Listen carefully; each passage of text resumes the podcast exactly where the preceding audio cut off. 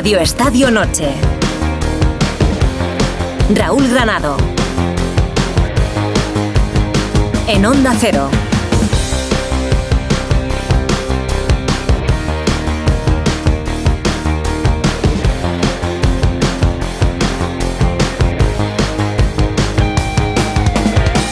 El 26 de abril del 2013, Javier Tebas será proclamado presidente de la liga por primera vez.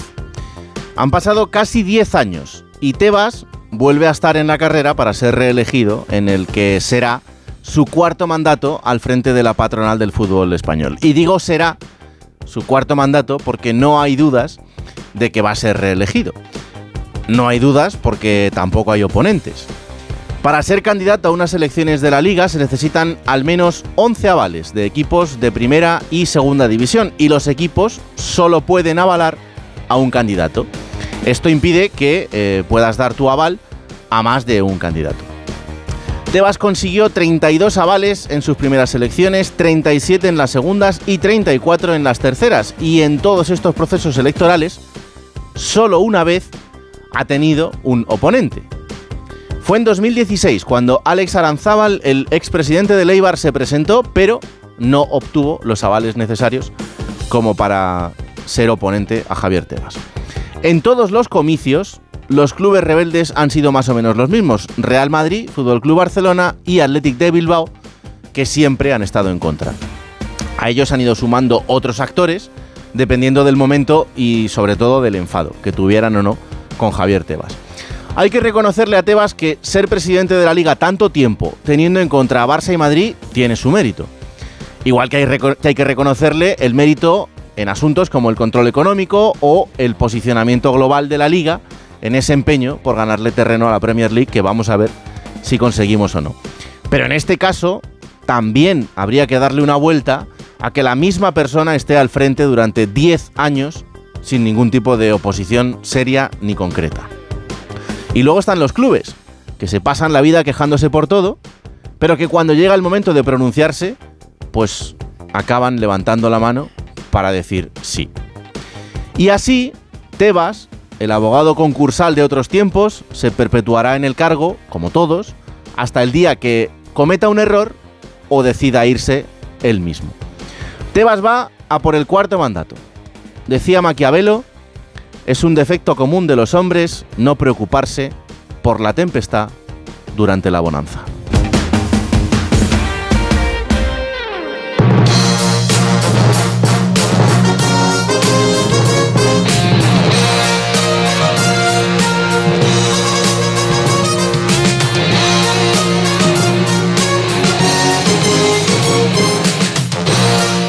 Ha terminado el partido que abre esta jornada número 14 en Primera División en Mendizorroza a la vez 3, Granada 1, Roberto Vascoy. ¿Qué tal, Raúl? Muy buenas. Una victoria muy plácida ¿eh? para el Deportivo Alavés, que ha sido muy superior durante los 90 minutos y el set 3-1 lo dice absolutamente todo, con un gran Samu Morodión. Ha marcado el primer tanto, aunque finalmente le ha tocado ahí Torrente y ha sido gol en propia puerta del futbolista eh, del Granada, pero eh, se ha resarcido Morodión con el tercer tanto en el minuto 55. Previamente Abde en el 37 ponía el 2-0 en el marcador y el tanto de la honrilla para la escuadra nazarí, el gol de Uzuni de penalti en el 85, en un claro penalti cometido por eh, Benavidez a Diedu y bueno, pues un Alavés que va a dormir con 8 puntos de ventaja respecto al descenso en una posición muy plácida, bastante diferente es la situación del eh, Granada, Raúl, con Paco López ya muy cuestionado, ha dicho que ahora mismo no se puede preocupar por el mismo, que se tiene que preocupar, que preocupar perdón, por la situación del club, pero desde luego la imagen que han dado hoy aquí en Vitoria es francamente muy mala. Para mañana a las 2 de la tarde, Rayo Vallecano-Barcelona en el primer partido sin Gaby y con otra baja más para Xavi que se queda sin Ter Stegen bajo palos. A las 4 y cuarto, Valencia Celta de Vigo con la vuelta de Rafa Benítez a Mestalla. A las 6 y media, Getafe Almería. Y a las 9 de la noche, Atlético de Madrid Mallorca. El Real Madrid no jugará hasta el domingo contra el Cádiz en el nuevo Mirandilla a las 6 y media, pendientes de Rodrigo. Ha empezado también la jornada en segunda división, en este caso la número 17 en el Alcoraz. Huesca 0, Valladolid 1, Rafa Feliz. Hola, buenas noches Raúl.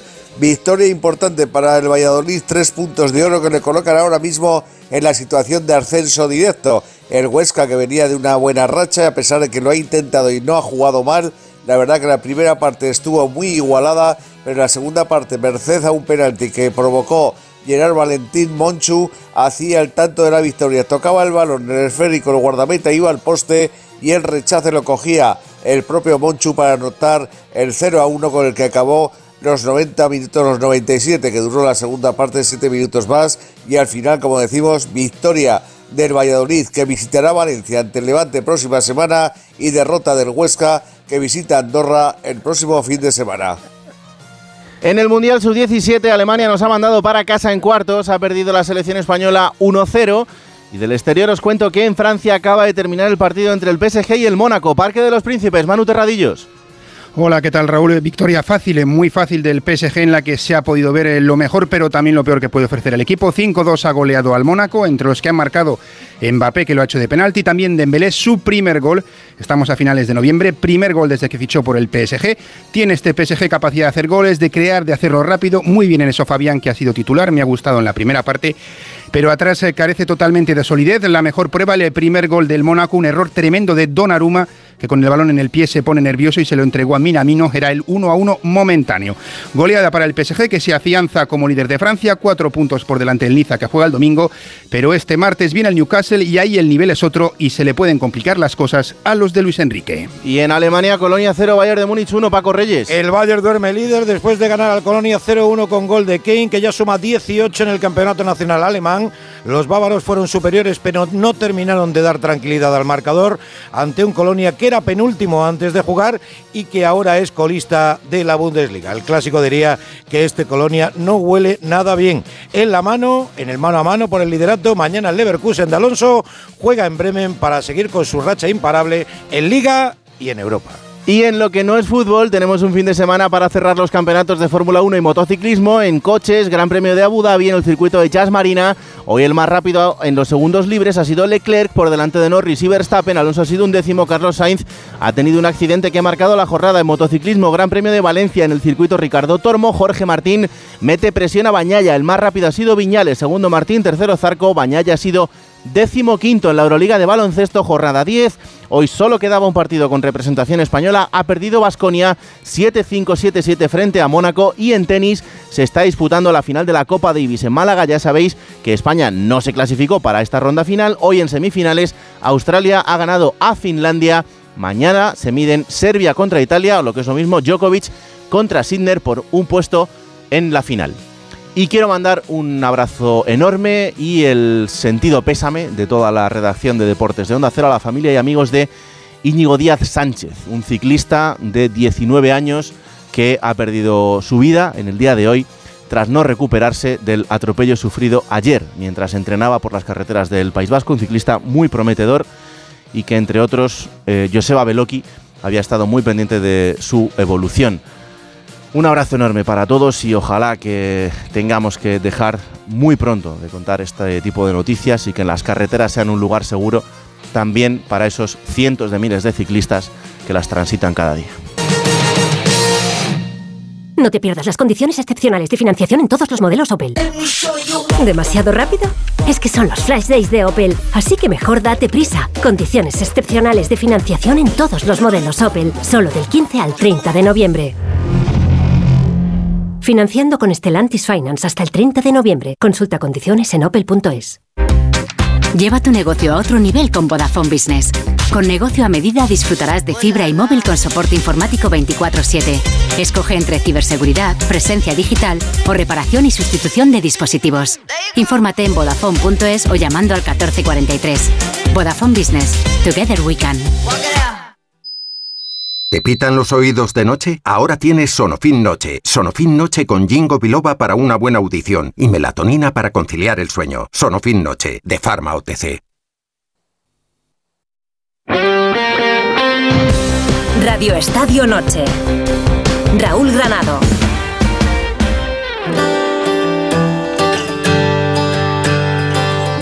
Como cada noche de viernes, la banda sonora de Radio Estadio Noche la pone un futbolista de primera división, Sergio Camello. Él dijo una vez que no es la fama ni el dinero. ¿Qué pasa, Rulo, tío? ¿Cómo va todo? Pues nada, yo aquí ya en casa descansando, con ganas de, de ganar mañana al Barça y, y darle una alegría buena a nuestra gente allí en Vallecas que ya nos lo merecemos y se lo merecen ellos sobre todo. Eh, mañana por la mañana tengo Barça y, por la noche tengo concierto de, de, La Moda, la maravillosa Orquesta del Alcohol, que es un grupo que bueno, que me gusta mucho, que por suerte los disfruté, los he disfrutado varias veces ya en concierto, los disfruté en, Burgos cuando estuve en, el Mirandés, que fue cuando les conocí un poco más a fondo. Y, bueno, os voy a, a, decir eh, mi canción favorita de ellos, que es la de Hay un fuego. Así que espero que disfrutéis mucho del filme, que, que lo paséis bien y, y nada, un abrazo muy grande de mi parte.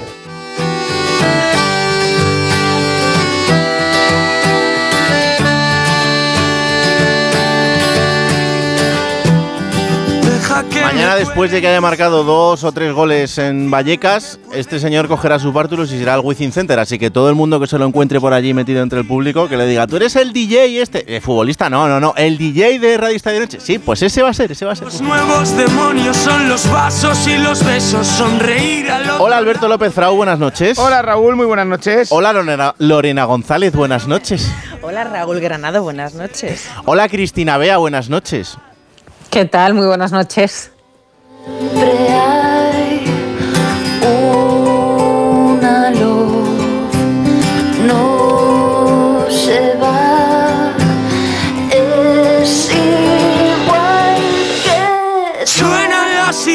Y antes de entrar en este momento de tertulia, vamos a por el dato del fin de semana que tiene que ver por el lugar donde arrancamos hoy, porque Alexis Martín Tamayo, Mr. Chip, como cada viernes, nos cuenta el dato que no os podéis perder.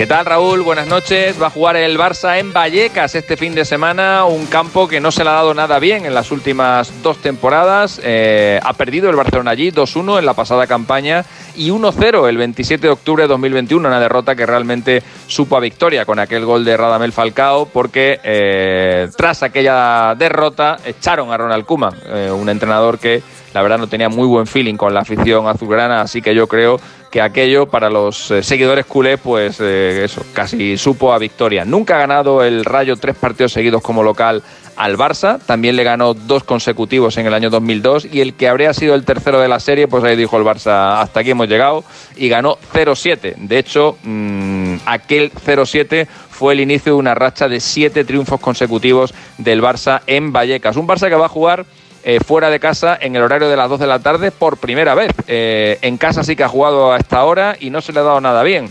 Una victoria contra Osasuna en 2020 y dos empates eh, contra el Cádiz, 1-1 en 2021 y contra el Español 1-1 en 2022. el Barça que es un equipo que tras fecha FIFA suele tener buenos resultados últimamente, lleva nueve victorias consecutivas y las últimas cinco además han sido con la portería a cero. La última gran victoria por más de un gol de diferencia del Barça en esta temporada la consiguió precisamente tras fecha FIFA.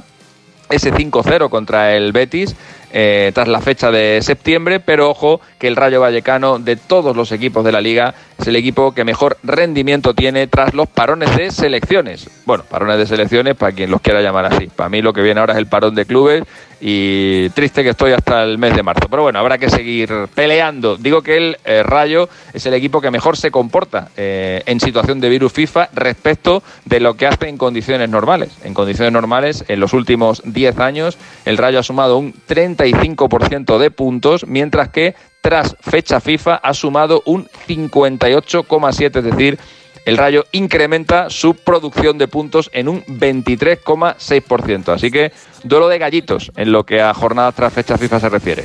Abrazo, Raúl.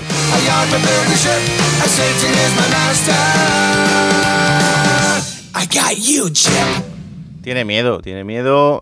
no creo que me vaya a dirigir mucho la palabra de aquí a las 2 de la tarde de mañana. Está tenso, está tenso. Hola Alfredo Martínez, buenas noches.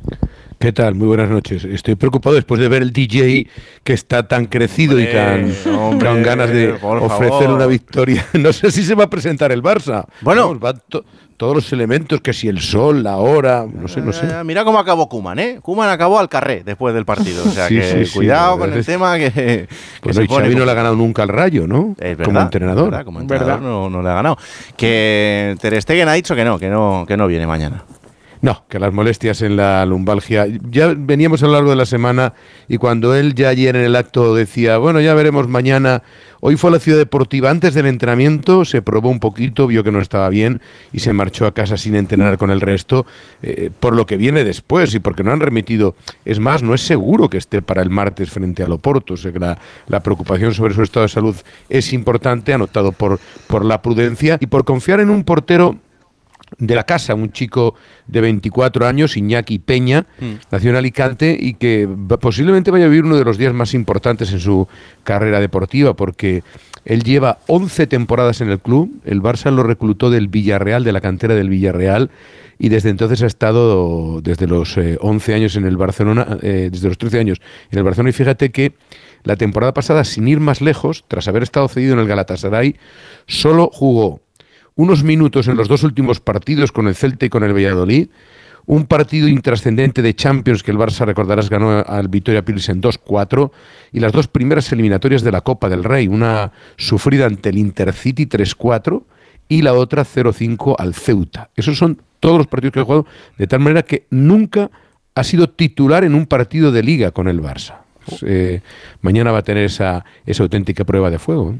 Son de los días que, que te pueden marcar en, en tu futuro más cercano, desde luego. Sí, primer partido sin Gaby, además, que para ese mediocampo es pura vitamina. Vuelve Frenkie de Jong, vamos a ver si titular o no. Yo creo que es una magnífica noticia para el Barça, porque con Frenkie son seis victorias y un empate. Hay un antes y un después de la presencia de Frenkie de Jong en el Barça esta temporada, y hubiera sido tremendo no poder contar ni con Gaby ni con Frenkie. Así que yo Mm. creo que la mejor noticia para el Barcelona, a ver en qué estado está, es la, la vuelta del neerlandés. ¿Cómo está Araujo, Alfredo?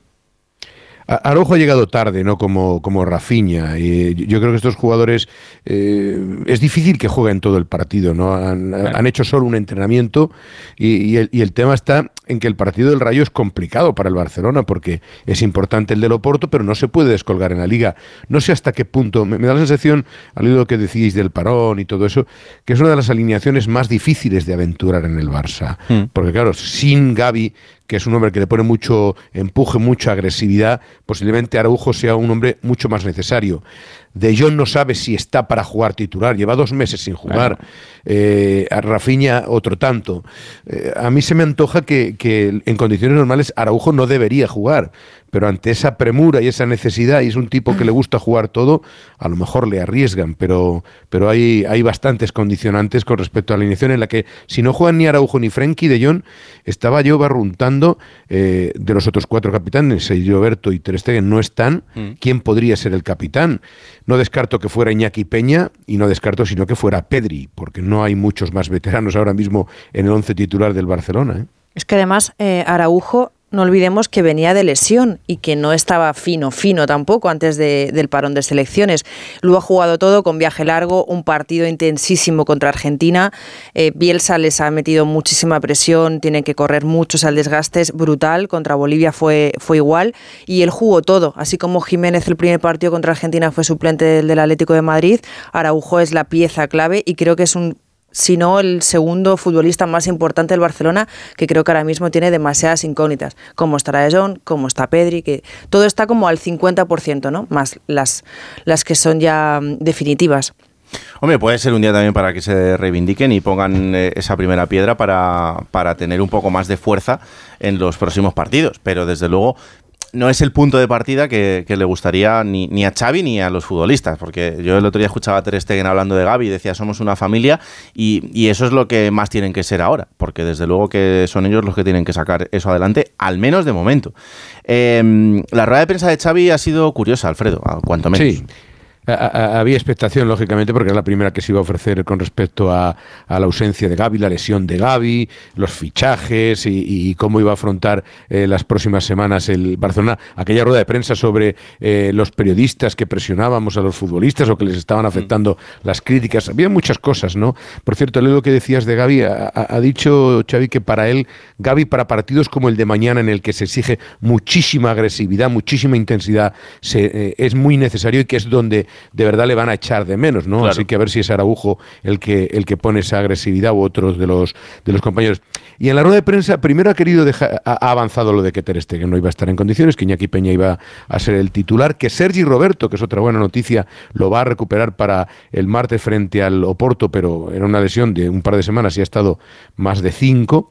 Y eh, que, que en torno a la selección que él cree que es infortunio, que no responsabiliza a Luis de la Fuente, que evidentemente considera que no es responsabilidad de un entrenador, sino de un calendario que está mal parido y que, y que está pasando factura a, a todos los equipos. ¿no? Y entonces le han preguntado cuál cree él que podría ser la solución para evitar este tipo de situaciones, porque él dice, sí, nosotros hemos mandado informes a la federación, saben los minutos que tienen, eh, los entrenamientos, la carga, lo que creemos nosotros, etcétera, etcétera, y luego ellos obran en consecuencia. Lo que pasa es que sí confirma que el Barcelona mandó unos informes en los que decía que Gaby tenía demasiados minutos. Pero bueno, al hilo de lo que te comentaba, debate importante sobre el calendario y cómo intentar que los futbolistas no acaben destrozados una temporada tras otra. Una pequeña solución diría que creo que la FIFA ya se, lo está planteando, ¿no? Hacer nueve meses seguidos en el club, ocho o nueve meses en el club, y luego los jugadores que vayan a la selección, que haya la clasificación para el europeo más el europeo, ¿no? Así por lo menos se evitarían tantos viajes. Futbolistas de África, de Sudamérica, de Asia, tienen mucho viaje, mucho viaje. Es que no se puede responsabilizar solamente a las selecciones del calendario. Es que no hay ningún organismo en el fútbol mundial que pueda presumir delante de otro. Desde porque luego. las ligas siguen siendo de 20 equipos. Porque la Supercopa que antes eran dos partidos ahora son cuatro y se juega en Arabia Saudí.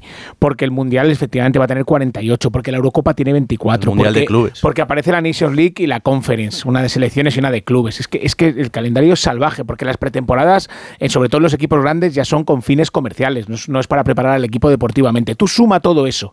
Y luego el caldo de cultivo de todo eso son los futbolistas lesionados. Y hay algo No, fundamental pero- también que son las pretemporadas. Claro, Como no son las pretemporadas en los últimos años, que son viajes larguísimos, eh, Asia, Estados Unidos, mm, partidos que a lo mejor no te someten a tanta competencia, pero sí a un desgaste, bueno, para ingresar, ¿no? Yo soy más de, de pensar que, como el Cholo Simeone, que esto solo va a ir a peor y que, y que es lo que hay que, y, y- y que al final sería poner equilibrar, que es que- bueno, creo que Xavi es demasiado bueno pensando en esto, pero sería equilibrar y decir, bueno, jugadores, hay que empezar a ganar menos porque si vamos a ingresar, vamos a empezar a ingresar menos, eh, tampoco vais a tener que ir con vuestra selección. solo lo pueden parar los ellos, jugadores, ¿eh? sobre todo los latinoamericanos, te van a decir que lo primero es la selección.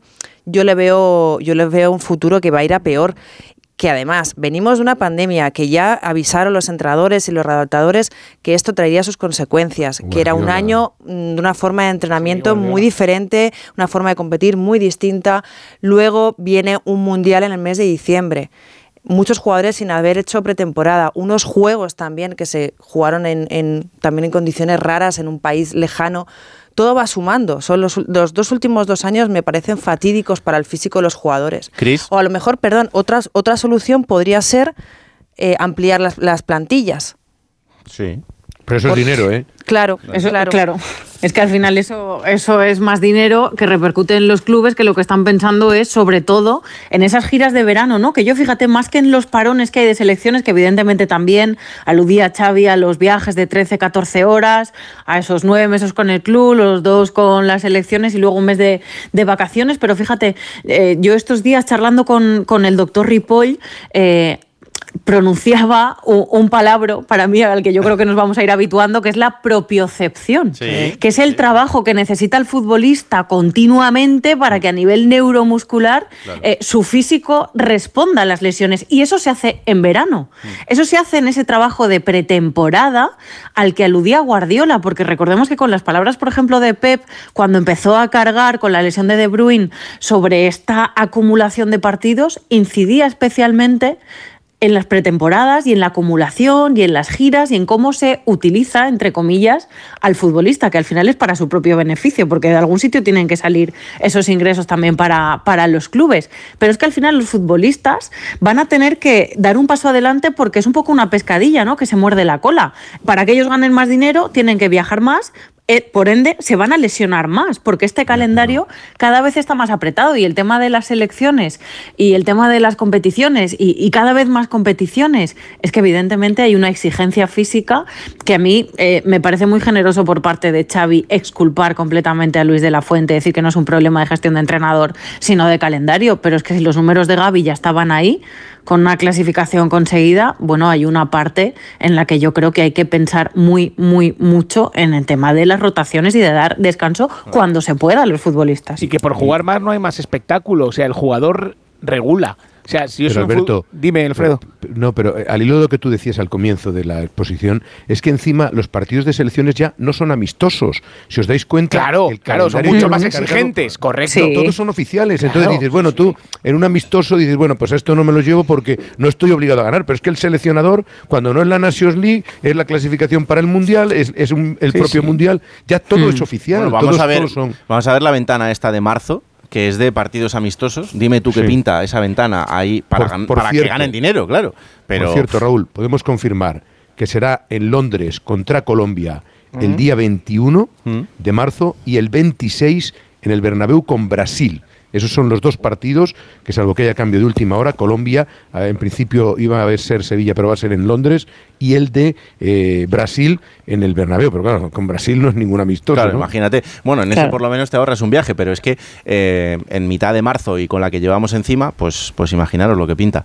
Eh, luego la rueda de prensa de Xavi ha tenido otro momento eh, en el que, pues yo entiendo que él está en, en un grado alto de presión y en una semana complicada, pero me parece que por ahí no, Xavi. Mañana jugáis No. en Vallecas a las 2 de la tarde y la previsión es que mañana va a hacer sol. Hoy ha dicho Francisco que el sol viene bien porque en Madrid ahora hace bastante frío. Y además ha dicho que el campo va a estar bien, que el césped estará bien. ¿Crees que no será un problema ni el clima ni el campo? No, qué gran pregunta, ¿eh? ¿Es tuya o no? ¿Es tuya la pregunta? Sí. Nada, sin excusas. A ganar al, al rayo, a tratar de hacer un buen partido y, y nada más. Está fuera de lugar, está fuera de lugar que le digas a una persona esa pregunta es tuya, porque ya estás dando por hecho que alguien le ha tenido que ir a decir a esa de gol. compañera lo que tiene que preguntar a la compañera de gol. Eh, cosa que además creo que no se lo daría a otro compañero, se lo hace a una compañera. Eh, y además, cuando, eh, Xavi, es que el que has puesto las excusas eres tú. En muchos casos con razón, pero en otros con menos. Y las has puesto tú como entrenador del Barça. Entonces, si te vienen hoy con esa pregunta que te puede parecer a ti más o menos acertada, pues te aguantas. Porque esas mismas excusas las has utilizado tú, aludiendo al tamaño del césped, a si estaba regado o no, a si hacía solo o no. Es que todo eso lo ha dicho Y Xavi. seguro que mañana diría algo también no de creo, Vallecas. No creo, después Que de si es esto pequeño, no creo que que, si- lo diga. Entonces me parece que está fuera de lugar, sinceramente. No, yo no creo que haya sido acertada la respuesta. Yo creo que él podía haber sido más elegante. En, eh, si no quería entrar en ese tema o le parecía que la pregunta eh, era malintencionada, que puede interpretarlo como él Sí. quiera, eh, él, él podía haber dicho, no, no, mañana no hay excusas, no quiero hablar de, de esos temas. Podía haber salido de otra manera. Yo creo que, bueno, lógicamente estábamos hablando antes, la presión, la tensión, los nervios, Mm. y eso quizás le haya jugado una mala pasada a, a Xavi, que normalmente es bastante correcto y hoy a mí me ha sorprendido negativamente con esa respuesta. Sí, decir que él es muy educado con eso y creo, Raúl, que no va por un tema de género, sino de juventud. No, si lo puede ser. de juventud, decir, bueno, eh, tendrás un jefe por encima mayor que tú que te ha decidido que... Él interpreta que el que jefe que está, va a buscarle y a buscarle las cosquillas, Pues pero, coges pero no lo tienes que pagar. Llamas al director de gol y le dices, "¿Qué ha Exacto, mandado a no la lo tienes que pagar con la esto? compañera que te hace la tú". pregunta, Claro, exactamente. No ha, estado, no ha estado bien. Efectivamente. Eso es. Y Alfredo, el otro, eh, eh, la otra gran pregunta a partir de ahora es si el Barça va a hacer fichajes o no eh, ante Sí. esta plaga de bajas. Sí, porque recordarás que ayer escuchábamos a Laporta y a Deco en el discurso, en el, en el acto de la entrega del premio Pichichi, Zamora y compañía, y por la interpretación que escuchábamos de ellos, no están muy por la labor. Laporta dijo que Xavi tenía elementos suficientes como para hacer una gran temporada, y Deco dijo que no es fácil en este mercado de invierno acertar, porque claro, tienes que encontrar un perfil Barça, tienes que conseguir un buen futbolista, y en estas alturas de la, campaña no hay un mercado bueno. ¿no? Entonces, interpretábamos entre líneas que evidentemente no son partidarios de fichar. Y le preguntábamos a Xavi que parece que sí deja entrever que él sí quiere un fichaje al margen de Vitor Roque. Sí, sí, no, sí, yo estoy en contacto con el Presi y con, el- y con Deco a diario. Es decir, lo que creamos conveniente lo, anunciaremos. Ellos saben mi postura, eh, yo también escucho siempre la, suya y a partir de ahí hay un consenso, no hay, no hay ningún problema. Vamos a ver qué podemos hacer, vamos a ver. Evidentemente perdemos a un futbolista toda la temporada, que es Gaby, y vamos a ver si podemos incorporar a alguien. Va a venir eh, Roque, pero pensando en un tema sobre todo de adaptación, no para que sea determinante en la liga. Es un futbolista que va a reaparecer este fin de semana después de dos meses de lesión, que va a llegar en el mes de enero después de casi un mes de vacaciones a una liga muy distinta, a otro país, a otro continente, y no pretendamos que un chico joven que todavía, que es difícil además jugar en el Barcelona por todo lo que te requiere, que sí, que te- con el tiempo lo va a poder hacer, pero no, no creo que no deberíamos confundir al, al barcelonista. Y yo insisto, creo que al Barça le sigue faltando. Que un viene, perdón, viene porque se le puede permitir el venir por seis meses de, de cesión. Pero entre la adaptación y, y es un delantero. Yo creo que el Barça Claro. donde tiene que reforzarse es, es en el centro del campo. Bueno, yo no sé, eh, Alfredo, el rol de Lewandowski, eh, ahora si, si llega Vitor Roque y empieza a jugar, eh, la temporada de Lewandowski también está siendo un poco complicada. Alfredo.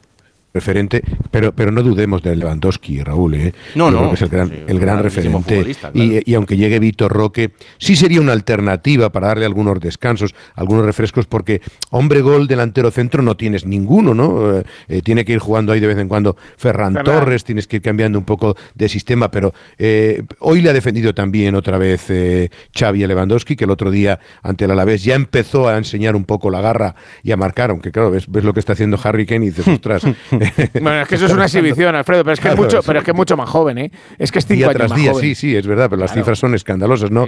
Eh, y hoy, por ejemplo, le ha quitado hierro al incidente Lewandowski la mal, ha dicho, bueno, esas cosas pasan. A mí me pasó con Valdés, con Puyol, lo recordaréis y todo eso. Y yo, yo creo, yo creo que vamos a empezar a ver otra buena versión de Lewandowski, que por cierto el otro día se quitó un peso encima marcando con, con Polonia, que va a poder por lo menos competir en la repesca y me da la sensación de que es muy importante para este Barça y más con lo que estamos hablando, sin Ter Stegen, sin Gaby, ¿quién tirará del carro? Líderes le quedan la vuelta de De Jong y por supuestísimo, aparte de Araujo, que es un líder natural del equipo, Lewandowski. ¿eh? Mira, ahora me he acordado, ahora que decía Alfredo que es lo que pasó con Lewandowski y Lamin, Xavi le pegó una bronca a gritos a Bronjos, nada más llegar al Barça. ¿Te acuerdas, Alfredo? Porque le quitó una falta y salió corriendo detrás de él. Bueno, no se puede reproducir ni a esta hora lo, lo que le dijo.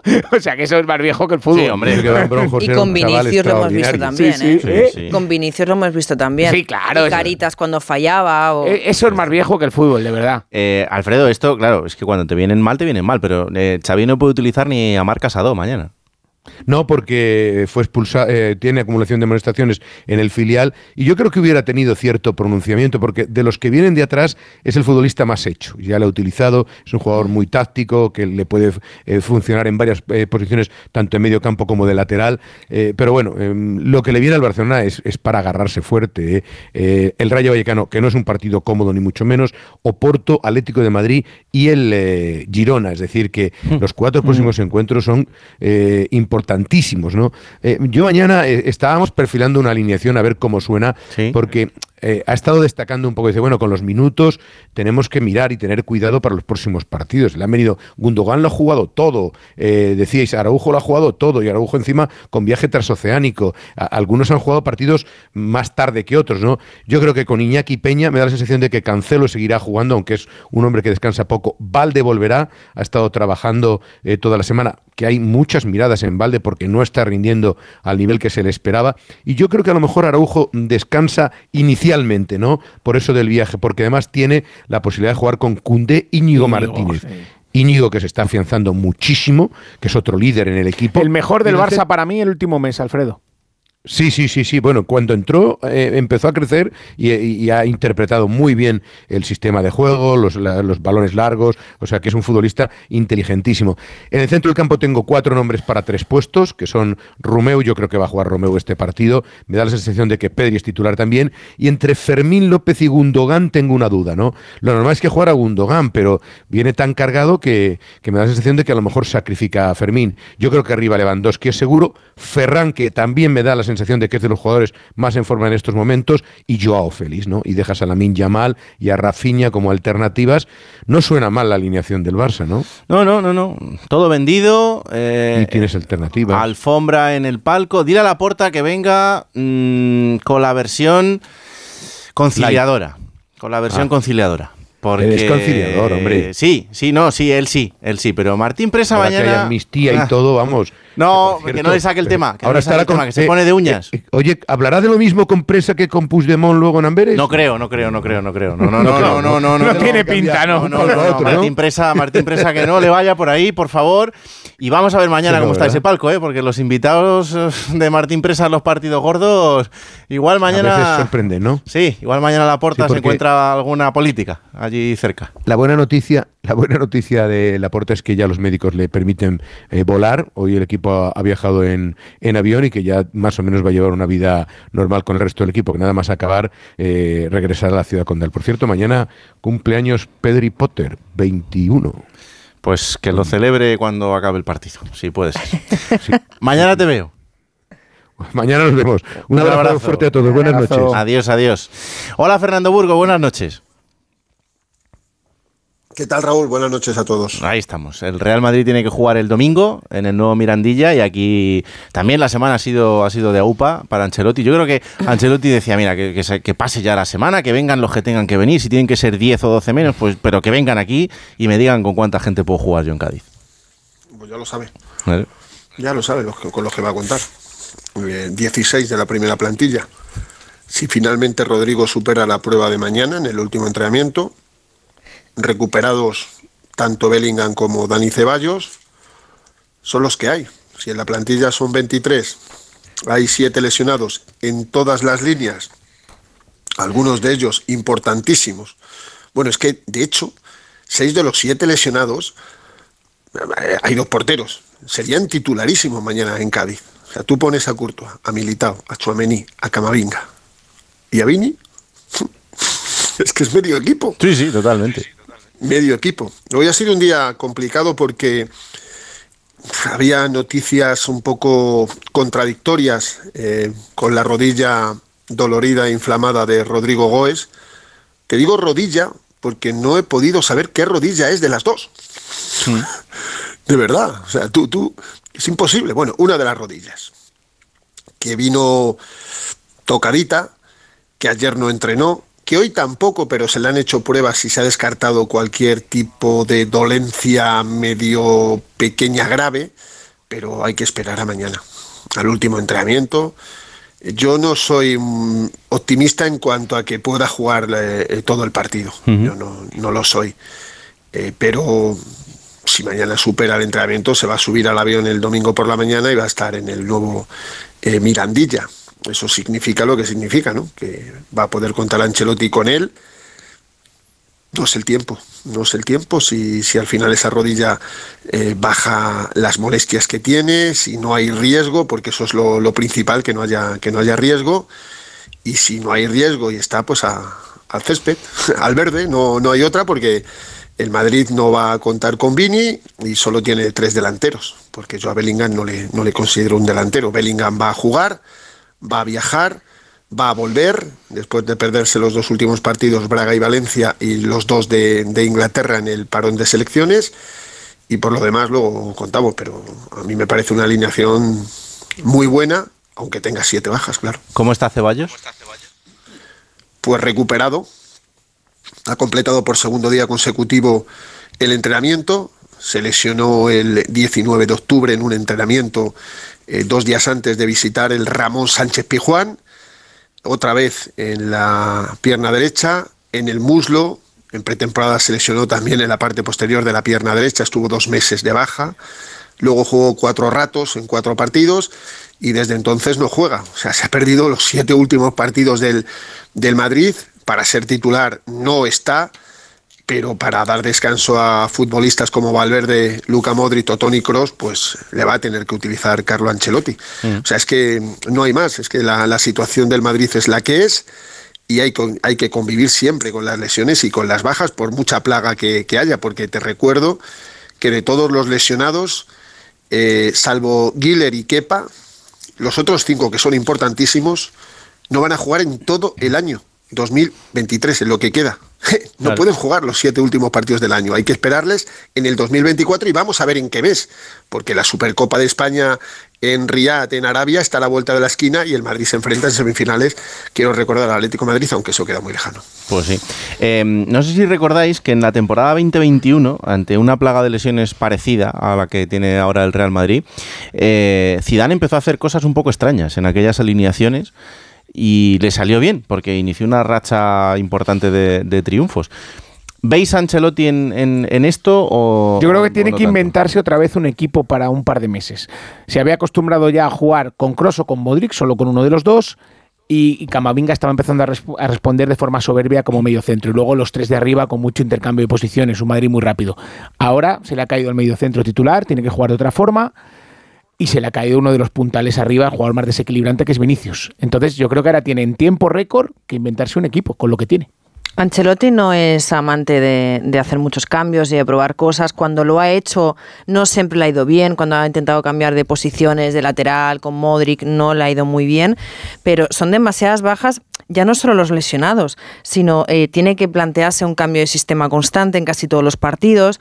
Valverde, hay una alarma con Valverde porque viene muy cargado de partidos. Ya tenía una semana también como, como Araujo intensísima, pero además él por su, por su posición, creo que se le exige más físicamente.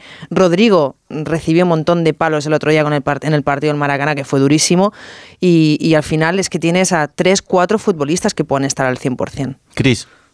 Tiene la ventaja de que, a pesar de todas estas bajas, le sale un centro del campo con, con Cross, con Modric, con Valverde, más Bellingham. Quiero decir que, evidentemente, va a tener que rearmar el equipo, pero ya no solo pensando en las lesiones, es que son cinco partidos en 17 días, lo que le viene también al Madrid. Eh, Cádiz, Nápoles, Granada, Betis y Unión Berlín. Aunque solo fuera por eso, eh, ya tenía que hacer variaciones ¿no? en, el equipo. Yo creo que la figura de, de Ceballos, que ya emergió también la temporada pasada cuando tuvo su oportunidad, le llevó en verano a esa renovación hasta 2027 por el buen hacer. Ancelotti reconoció que le estaba dando menos minutos de los que, de los que merecía. Y a día de hoy, hoy leía un dato muy curioso, es el único futbolista del Real Madrid que todavía no ha sido titular cuando ha estado disponible. ¿no? Yo creo que puede ser un buen momento, pero también hay que ver ese físico, ¿no? que como decía Fernando, viene muy maltrecho después de esos dos casi meses y medio, más el último parón. Al final, eh, el bíceps femoral eh, da mucha guerra, ya lo comentábamos. Y, bueno, pero yo creo que puede ser una muy buena alternativa también con Brahim por, por la izquierda. Puede tener eh, soluciones, pero es indudable el nivel de las bajas ahora mismo de lo que es la enfermería madridista. ¿Cómo puede sonar ese 11 del domingo, Fernando? Pues con dos dudas, eh, una en el lateral izquierdo, eh, Fernán Mendy o Fran García, los dos han estado eh, con el club en el parón de selecciones. El que elija el domingo eh, no será titular el miércoles contra el Nápoles y así sucesivamente, me imagino. Y luego lo de arriba. Si está Rodrigo Gómez para jugar, juega Rodrigo Gómez. Y si no, no hay otro que, que Brahim Díaz. A ver, el Madrid no juega con Modric y Kroos juntos desde el desastre del Metropolitano. Es la única derrota del Madrid esta temporada. Cuando Ancelotti se inventó una posición de Modric que le volvió a penalizar. Acordaros que le quitó en el, en el descanso. El problema es que mm, eh, ahora vienen, decía eh, Cristina, eh, cinco partidos, no son siete. Porque después del Unión Berlín, cinco días después viene el Villarreal y cuatro días después tienes que viajar a Vitoria. Porque el Madrid no termina la el año en el, el miércoles 20, sino el jueves 21 en Mendizorroza. O sea, son siete partidos donde vas a tener cinco bajas importantísimas. Eh, ¿A Aguilar se le puede eh, eh, em, recuperar para algún minuto de aquí a final de temporada? Ojalá. ¿Confías? No, no confío, no confío. Entonces, son seis bajas. El portero va a volver, pero el portero no da descanso a un jugador de campo. Claro. Por tanto, entre cuatro centrocampistas se van a tener que comer siete partidos. Repito, siete partidos. Eh, tiene que tirar de cantera. No lo hablamos, pero hay que hablarlo. Para mañana en la convocatoria, mira, hay una cosa curiosa que os voy a contar. El Madrid juega mañana en el Collao. El Madrid Castilla, el Sí. de Raúl, juega mañana en el Collao contra el Alcoyano. Ha viajado Mario Martín. No han viajado ni Gonzalo García ni Nico Paz. Eh, Mario Martín va a jugar mañana, se va a volver a Madrid y de Madrid se va a ir a Cádiz. se vaya a Cádiz con el equipo el domingo por la mañana. Porque evidentemente eh, Raúl necesita también, no, no, no- no puedes desmantelar el equipo. Pero los que van a descansar con el Castilla son Nico Paz y Gonzalo García. Porque no, no, no hay más jugadores. Pero la papeleta es, es complicada. Dicen que no, no son rivales eh, fuertes, que no son rivales fuertes. El, el Betis en el, en el Villamarín no es un rival fuerte. Tienes que, recibir al Nápoles, no es un rival fuerte. El Madrid está clasificado para octavos, pero quiere eh, ventilar esto lo antes posible de primero de grupo y para eso necesita un empate el próximo miércoles en el estadio Santiago Bernabéu. Bueno, pues eh, esto es lo que, lo que ocurre en muchas temporadas. Este año al Madrid le ha azotado de manera más eh, cruel, más eh, fuerte, porque es que son jugadores titularísimos y tienes que empezar a rotar. Modric y Cross no están para jugar tres partidos seguidos. ¿eh? Modric viene de jugar todos los minutos prácticamente con Croacia que se va a comer el viernes, el domingo 90 minutos contra el Cádiz. Lo que sí vamos a ver es un Madrid, como le gusta decir a Ancelotti, con el bloque muy bajo. No puedes hacer un correcalles. Es verdad, no puedes someter a tus futbolistas, sobre todo en medio campo, un desgaste brutal, porque alguno no llegaría al minuto 65. Vamos a ver cómo ha vuelto Val- Valverde, que es un portento físico, es el segundo futbolista con más minutos de la plantilla detrás de Rudiger, viene de jugarlo todo con Uruguay, hay que protegerle, porque otra lesión en medio campo en estos partidos y el drama es terrible. Repito, en medio campo y el drama es terrible. Y hay algunos que están al borde de, de la lesión. A ver, a ver, Luca Modric con 38 años, cómo gestiona. No ha jugado mucho, pero con Croacia en todos los paroles lo ha jugado absolutamente todo. Y ahora tiene que ponerse el mono de decir, vuelvo a ser titular, tengo que jugar todos los partidos, algunos 90, otros 80, otros 25, y a ver cómo marida ahora eh, este Madrid de nuevo con Modric y Cross juntos. Eso lo quiero ver yo. Es que el Real Madrid no ha tenido la necesidad de tirar de cantera en los últimos años, no ha sido como en el caso del Fútbol Club Barcelona, que no podía fichar. Y, y ahora creo que le está pasando factura eso a An- Ancelotti, que ha tenido durante tres años siempre el mismo bloque. Le hemos visto hacer cosas muy, muy poco distintas ¿no? y arriesgar poco con, con los chicos de la cantera. Y creo que estamos siendo muy optimistas con el tema de Bellingham. Bellingham está con muchísimo dolor y jugar con dolor te merma claramente en cualquier jugada. Y, y que es contra el Cádiz, que tampoco. No, en general, y, tener y sobre todo en partidos en los que el Madrid se juegue algo importante, vamos a ver un 4-4-2, con el equipo esperando más al rival y buscando salir más a la contra. Yo no creo que el Madrid va a ser inteligente en ese sentido. Bueno, Fernando, pues mañana estaremos pendientes de esa rueda de prensa de Carlo Ancelotti y a ver, eh, sobre todo también, qué, tiene, qué mensaje tiene que mandar eh, a FIFA y a UEFA, ¿no? Sí, bueno, es que tiene muchos temas. Uf, es que tiene el tema de Brasil, es que el tema, el tema de los árbitros, de lo que pasó en esa reunión, que ya dijo algo a la salida con los colegiados en el comité eh, de entrenadores, tiene lo de FIFA y UEFA. Mañana es una rueda de prensa que me apetece mucho escuchar, me apetece mucho estar, porque Ancelotti siempre, siempre dice cosas y luego a mí también me interesa mucho, vamos a ver cómo está Rodrigo, cómo está Bellingham, bueno, ya sabes eh, que los dolores eh, con filtraciones, eh, infiltraciones se curan, ¿eh? esto, es, esto es así, esto es, esto es el pan nuestro de, de cada día y si el domingo hace falta infiltrarle a... ¿Sabes cuál es el problema? Yo no, no voy a decir que esto, que hay maldad, no, que todo el mundo sabe cuál es el hombro malo de, Claro. Y que eso es muy evidente. muy, muy evidente. Y, y- y yo no digo que los jugadores del Cádiz, ni los del Real Madrid, ni los del Leganés, ni, ni los de mi barrio vayan, pero es que por eso hay muchos jugadores que evidentemente, por eso y por otras muchas cosas, piden eh, que no se den partes médicos. Y que el Cádiz se la está jugando, que lleva nueve partidos sin ganar, que No, tiene no, urgencia tremenda. No, no, pero y que, y que, y que los partidos son eh, muy exigentes todos, se llame Cádiz, se llame Atlético de Madrid, se llame todos. Y el Madrid el año pasado, quiero recordar que se dejó la liga en campos de equipos que no estaban entre los 10 primeros. Y, y equipos donde el Madrid es muy favorito y debería ganar. Y ahí se dejó la liga. Y este año, de momento, pues mira, a dos del, del Girona. Ah, bueno, por cierto, le gusta mucho a, a- a la gente. El Madrid el domingo a las ocho y media puede ser líder provisional. Ah, sí, claro. Claro, no sé de qué vale, pero ya Bueno. lo digo, puede ser líder provisional.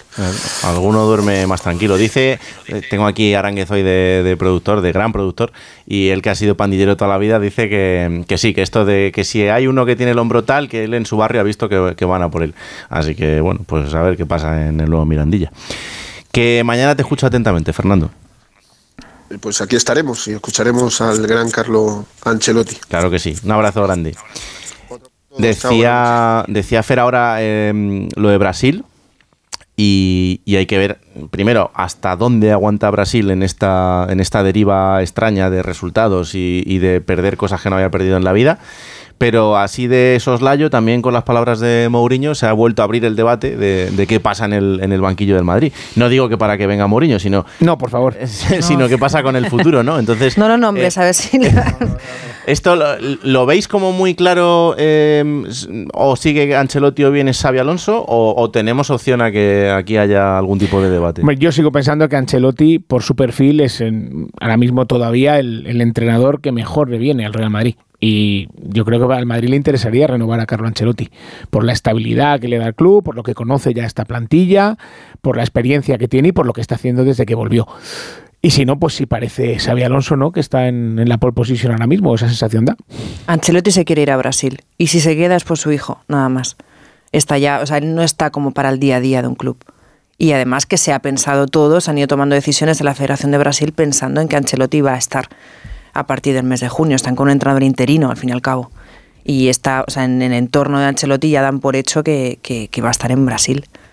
Pero aguantará Brasil así hasta final de temporada. Porque- Bueno, parece que la clasificación sudamericana. eh, Sí, dura mucho y- No, dura mucho y van, y van, y van seis prácticamente al mundial. Entonces, no es lo mismo que cuando iban cuatro y el quinto al repechaje solamente, porque con esa idea peregrina de Infantino del mundial de las 48 selecciones, Mm. pues la fase de clasificación sudamericana, que era una de las más duras a nivel mundial, pues se ha suavizado bastante. Claro.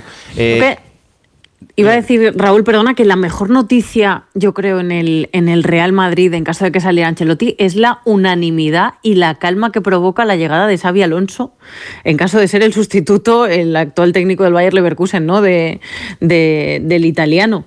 Esa sensación de, bueno, pues a ver cómo funcionaría, pero claro, le está yendo también en, en la Bundesliga. A mí me, me hizo mucha gracia Mourinho cuando dijo que el único loco que se había ido si el Real Madrid, aunque el Real Madrid le, le quería, era él, Y, Mourinho. a- y además es mentira, que Cris. Ancelotti iba a hacer lo mismo. Y además es mentira que se fue él. Yo creo que Sí, sí. Mourinho ya está pasada de rosca en el Real Madrid. Después de lo que ha costado volver a la calma, a, a tener un entrenador que, que cambiase también la imagen de- del Real Madrid, eh, ahora volver otra vez a las No, andadas no, no, no Mourinho. creo, ni mucho menos. No, no, él lo decía para bien de Ancelotti. Sí, ¿eh? Yo sí, creo sí, que sí, lo que decía decirlo, para, para lavar la figura de- del italiano, De no para meterse él en Es que si no tienes antes a Raúl. De paso se alabó a él mismo, pero bueno, eso ya Sí, bueno, pero eso es un clásico, ¿no? Habitual, eso es lo habitual. Tengo tres preguntas tematizadas, una para cada uno. Eh, la primera, Cris, eh, ¿cómo ves a Marcelino en esta etapa nueva en el, en el Villarreal y, y por dónde crees que lo va a tirar? Bueno, pues viene de salvar los muebles de momento, ¿no? Contra el Zamora en la Copa, con ese gol en el 88 que le permitió ir a la prórroga y que con un doblete de Morales que, que bueno, eh, volvió a, la senda del gol y a ese punto de, de inflexión que tiene que ser importante para el Villarreal, porque sabemos cómo está el físico de Gerard, porque no está Jeremy Pino en ese volante izquierdo en el que puede actuar Morales. Eh, yo creo que Marcelino salvó una bola importantísima en ese, en ese primer partido y ahora falta ver cómo rearma el equipo, porque es que al final eh, son bajas las que tiene eh, físicas y anímicas, ¿no? Yo creo que estos primeros días han sido de muchísimo trabajo, muchísimas dobles sesiones, que era algo que esperábamos por Marcelino, que ya en su primer día trabajó mañana y tarde y lo ha repetido el día siguiente de la Copa, dijo no hay tiempo que perder. E hizo mañana y tarde de nuevo de, de sesión de entrenamiento. Él, aunque dijo que no se llama Salvador y se apellida Milagros, sabe que es lo que se espera de él en su llegada al Villarreal y yo creo que, que es un equipo que tiene que, que dar un paso adelante desde el principio, que lo hizo eh, milagrosamente en Copa, pero que tiene que, que en Liga dar ese pasito adelante también porque, porque lo necesita. Y Marcelino, yo creo que de momento de arranque es vital para, para recuperar la mentalidad ganadora del equipo. Trabajo tiene, desde luego, por delante. Eh, Albert, la vuelta de Benítez a Mestalla. Eh, partido importante este de, este de mañana entre el Valencia y, y el Celta. Eh, en una situación muy emocional, eh, porque además tiene frente al Pipo Baraja, pero, pero con las urgencias que tiene el Celta. Sí, la verdad es que yo no digo que se la vaya a jugar, porque yo pienso que a Benítez le van a aguantar hasta el mercado de invierno por lo menos, porque firmó un contrato largo, porque gana dinero, las cosas como son, y por Mm. una rescisión no es fácil, pero tiene narices que uno de los sitios donde se la pueda Madre jugar mía. más o pueda agudizar más la crisis sea en su casa, ¿no? Yo creo que el Celta merece más puntos de los que tiene en esta liga, ¿eh? pese a los problemas defensivos que tiene. Y, y el Valencia, para mí, está siendo una de las revelaciones, porque no se puede hacer más con menos. Lo Mm. que está haciendo el Pipo Baraja y esta gente que además está generando identidad. Entonces es un partido complicado y muy abierto de pronóstico muy incierto. Lorena, quería preguntarte por Scaloni. Eh, fue sorprendente sus palabras después del partido con Brasil, encima después de ganar, después de lo que fue toda aquella batalla campal más que un partido de fútbol. Pero no sé si Argentina está preocupada por el futuro del seleccionador. Hay gente que está más preocupada por el futuro de Scaloni que por el futuro del país con Por Milei. Milei, ¿no? Sí, que tiene mucho que ver, ¿eh? porque al final también Scaloni se ha cansado de las intenciones, las últimas intenciones demasiado descaradas por parte de Chiquitapia de politizar la imagen de, de la selección, eh, porque no olvidemos hay una lucha interna para contextualizarlo un poco y es que eh, Milei sí que es partidario de la conversión de los clubes a sociedades eh, eh, anónimas, no así Massa, que era el candidato que apoyaba a AFA abiertamente y que Chiquitapia lo ha hecho eh, también eh, bueno, de una forma muy pública, ha pedido a los jugadores, al cuerpo técnico de Argentina que también se, se unieran, no han querido. Bueno, eso se suma sobre todo al tema de, desor- deso- de desorganización que sigue habiendo en AFA, que se ha tapado porque han sido campeones del mundo, pero que eso venía de antes. Lo advirtió el Kun Agüero en su día, también eh, amenazando con que se iba de la selección, lo, amenazó también Leo Messi, no, nos acordamos también que dijo que se, que se iba a marchar. Y es un cúmulo de situaciones. Primero que ha habido un desgaste entre, entre Chiquitapia y Scaloni. Él cuando habla de falta de energía es por eso, porque todo cuesta demasiado, es- todo es demasiado caótico. El otro día ya la, gota que colma el vaso es ver lo que pasó en las gradas del Marangana, que no es casualidad, es al final eh, falta de organización en la venta de entradas, en los desplazamientos de las aficiones. Pasó también en el partido contra Uruguay en la bombonera, también con problemas para, para las entradas, con agresiones. Esto cada vez que juega la selección son problemas. Él ha pedido además que para no eh, cargar tampoco a los jugadores de más partidos y desplazamientos, Mm. los, en los eh, amistosos, por ejemplo, del mes de marzo, bueno, tenían disponible Inglaterra, que es aquí en Europa, que la mayoría de argentinos juegan en clubes europeos, bueno, pues no quieren irse a, a Brasil, por ejemplo. O ha pedido enfrentarse a selecciones un poco más competitivas y no, han cerrado porque pagan más pasta con Panamá o con Curazao. Hay un montón de cúmulos, primero el tema político, luego viene esto que la renovación le llega muy tarde y muy mal a, a Scaloni. De hecho, la primera se la intentan clavar siendo una renovación a la baja, o sea, ya empieza con eso. Son unos y, sin claro, y sin embargo, Chiquitapia, además, otra cosa que molesta es que tiene que estar en todas las fotos, que parece un hincha más, que es de los que se mete en el vestuario, que opina, muy metido, muy prota, y eso a los jugadores y al cuerpo técnico no le gusta. Eh, mi teoría, y por mi información y por la relación que tiene Scaloni con los jugadores, si realmente tuviera la decisión tomada, no la hace pública antes de no habérselo dicho a sus Ha jugadores. la cuerda, ¿no? A ver por dónde Claro, sale. claro. Además viene Navidad, ahora viene a Mallorca, hasta el día 18 que vuelve a Buenos Aires.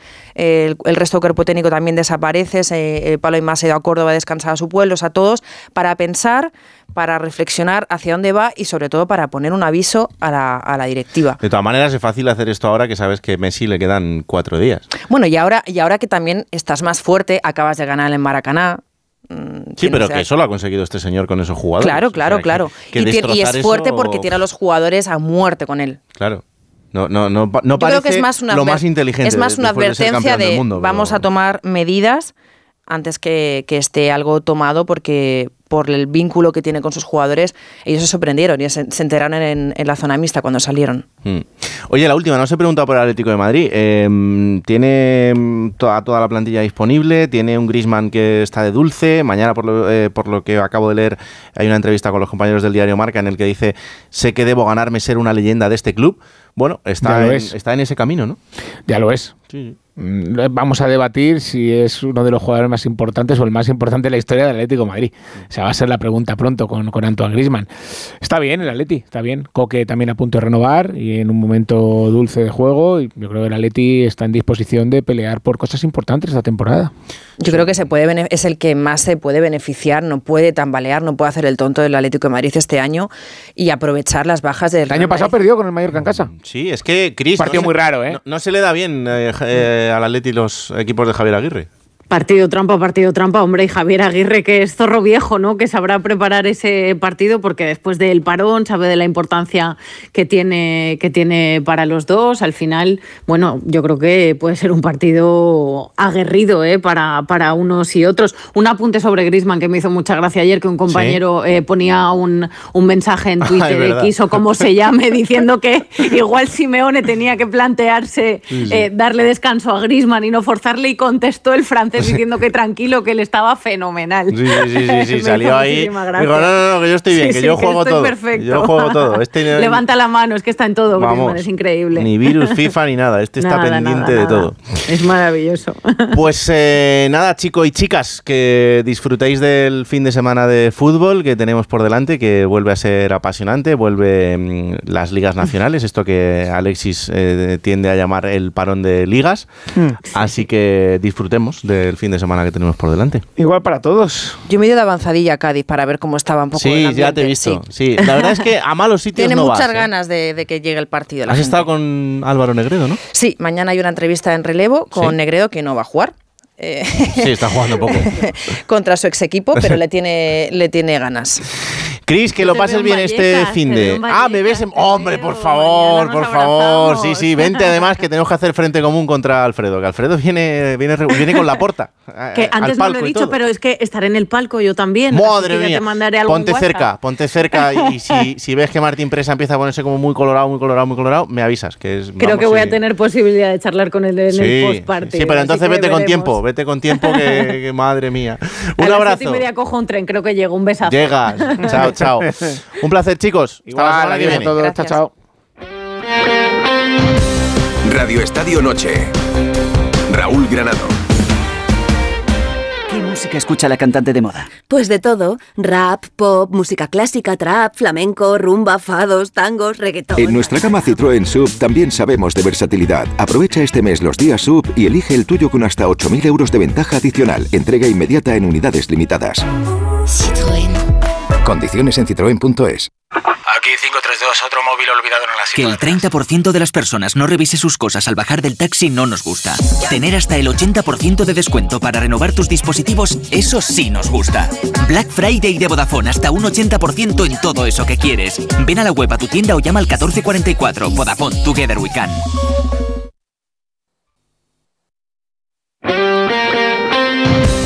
Radio Estadio Noche. Raúl Granado.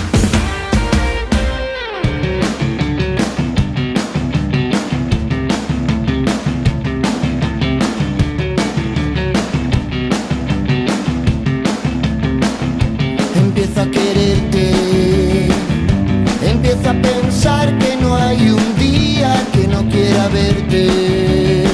Hoy, en el capítulo número 12 del diario de un futbolista, Coque Andújar nos cuenta el día que descubrió los insultos en el fútbol. Buenas noches a todos. Pues soy Raúl, me proponía hablar sobre los insultos en el fútbol. Cosa seria y desgraciadamente muy repetida, tanto en la vida como en nuestro deporte. Al hablar de esto, la primera imagen que se me viene a la cabeza fue un episodio que viví con 12 o 13 años, cuando en medio de un partido se empezaron a pegar dos padres, uno de un compañero mío y el otro del equipo rival, porque todo había empezado porque uno de estos se había insultado al chico que estaba jugando en el, en el terreno de juego. Afortunadamente, el árbitro se dio cuenta del espectáculo bochornoso que estaban dando, suspendió el partido y nos fuimos todos a nuestra casa por culpa de esos dos padres. Lo bueno de eso es que sabemos que eso nunca, jamás se puede volver a repetir y lo malo fue que lo tuvimos que vivir. Porque si tenemos que soportar que esas imágenes se sucedan semana tras semana en campos donde hay partidos de cantera, que los únicos espectadores son los padres y que están compitiendo niños a los que le dicen cosas feas o insultos desde la grada, no os quiero ya ni contar los insultos que se reciben en un campo de primera división, cuando el que está insultando que normalmente no solo lo hace una vez, sino de manera bastante insistente, se siente camuflado entre 20.000 o 40.000 personas. Está más que aceptado y hasta casi comprendido que cuando vas a otro campo a jugar, la gente del equipo rival lo toma como una manera incluso hasta de competir y de intentar desestabilizarte. Ahora os digo una cosa, desde nuestra visión del rectángulo de juego o incluso de la visión de otro que está sentado plácidamente en su butaca, esa escena resulta ridícula. Como ver cómo alguien pierde los papeles de forma continua insultando ya sea a un jugador, a un árbitro o a quien sea dentro de ese estadio. Pero si encima el que lo hace va orgulloso y se sienta al lado de su hijo o de su hija y da ese espectáculo, resulta vomitivo, asqueroso y hasta para prohibirle la entrada a cualquier recinto deportivo. Viva la gente que te quiere desestabilizar, que entiende que tiene que ir con su equipo y que se mete contigo de forma ingeniosa para intentar sacarte del encuentro. Incluso de ahí puede surgir hasta una conversación que lo recuerdes a lo largo de los años. A mí ahora, por ejemplo, pues me llaman viejito y que me retire ya. Pero bueno, que ya me queda poquito. Les digo yo que me van a tener que, aguantar muy poquito más. Todo pasa por la educación y por dar ejemplo cada uno con su conducta, dentro y fuera.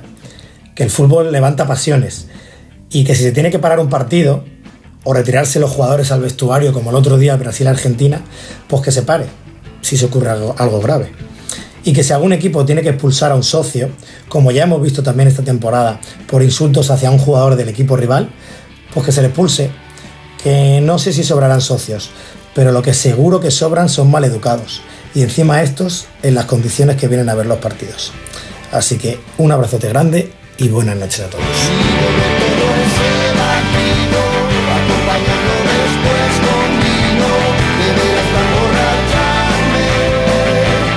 Muy necesario el discurso de un futbolista como Coque Andújar en este sentido y ojalá que cunda el ejemplo y dejemos de hablar de este tipo de situaciones en cualquier eh, campo deportivo, no solo en, en los terrenos de juego, sino también en todos esos polideportivos donde cada fin de semana hay cientos de miles de partidos repartidos por toda la geografía española. Lo siguiente, para que no os perdáis absolutamente nada de lo que va a ocurrir en este fin de semana de fútbol internacional, es la agenda que como cada semana nos trae Mario Gago. Rubami la notte.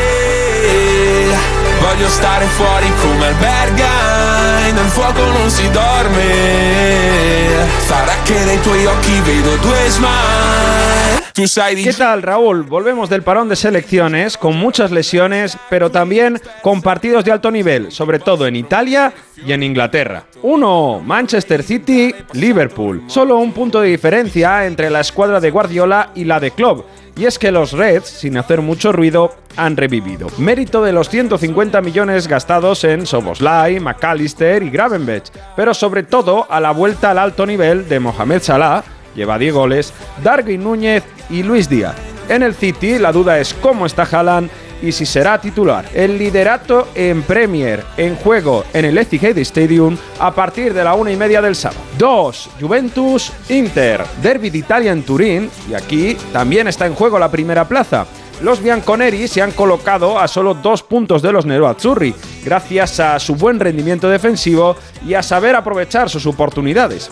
El Inter es líder porque tiene una plantilla con mucha calidad y lo está demostrando. El domingo, a partir de las 20:45 en el Stadium, viviremos uno de los clásicos más emocionantes de los últimos años en Italia. 3. Borussia Dortmund, Borussia Mönchengladbach. Tres jornadas seguidas sin ganar para los de Terzic que les han hecho retroceder hasta el quinto lugar de Bundesliga a 10 puntos del líder Leverkusen. El sábado, a partir de las 3 y media, en el Signal Iduna Park, veremos si se agranda la crisis del Dortmund antes de jugársela en Champions. 4. Olympique de Lyon, Lille. Hace no demasiado estaríamos hablando de un choque en lo alto de la Ligue 1, pero los locales, ganadores de 7 ligas seguidas en los años 2000, ahora son colistas y con Fabio Grosso buscan salir de un periodo delicado. Se disputa en el Grupama Stadium el domingo a las 20:45. 5. Mundial Sub-17. Francia, Uzbekistán. España ha sido eliminada de este torneo que se juega en Indonesia,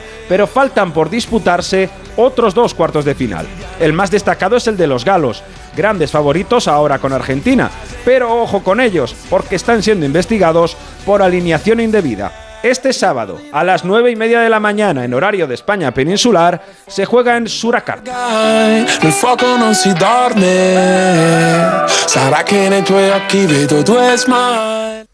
Esta es la agenda de fútbol internacional que como siempre nos trae Mario Gago. Ahora una pausa y tenemos una visita en este estudio de Onda Cero. Radio Estadio Noche. Raúl Granado.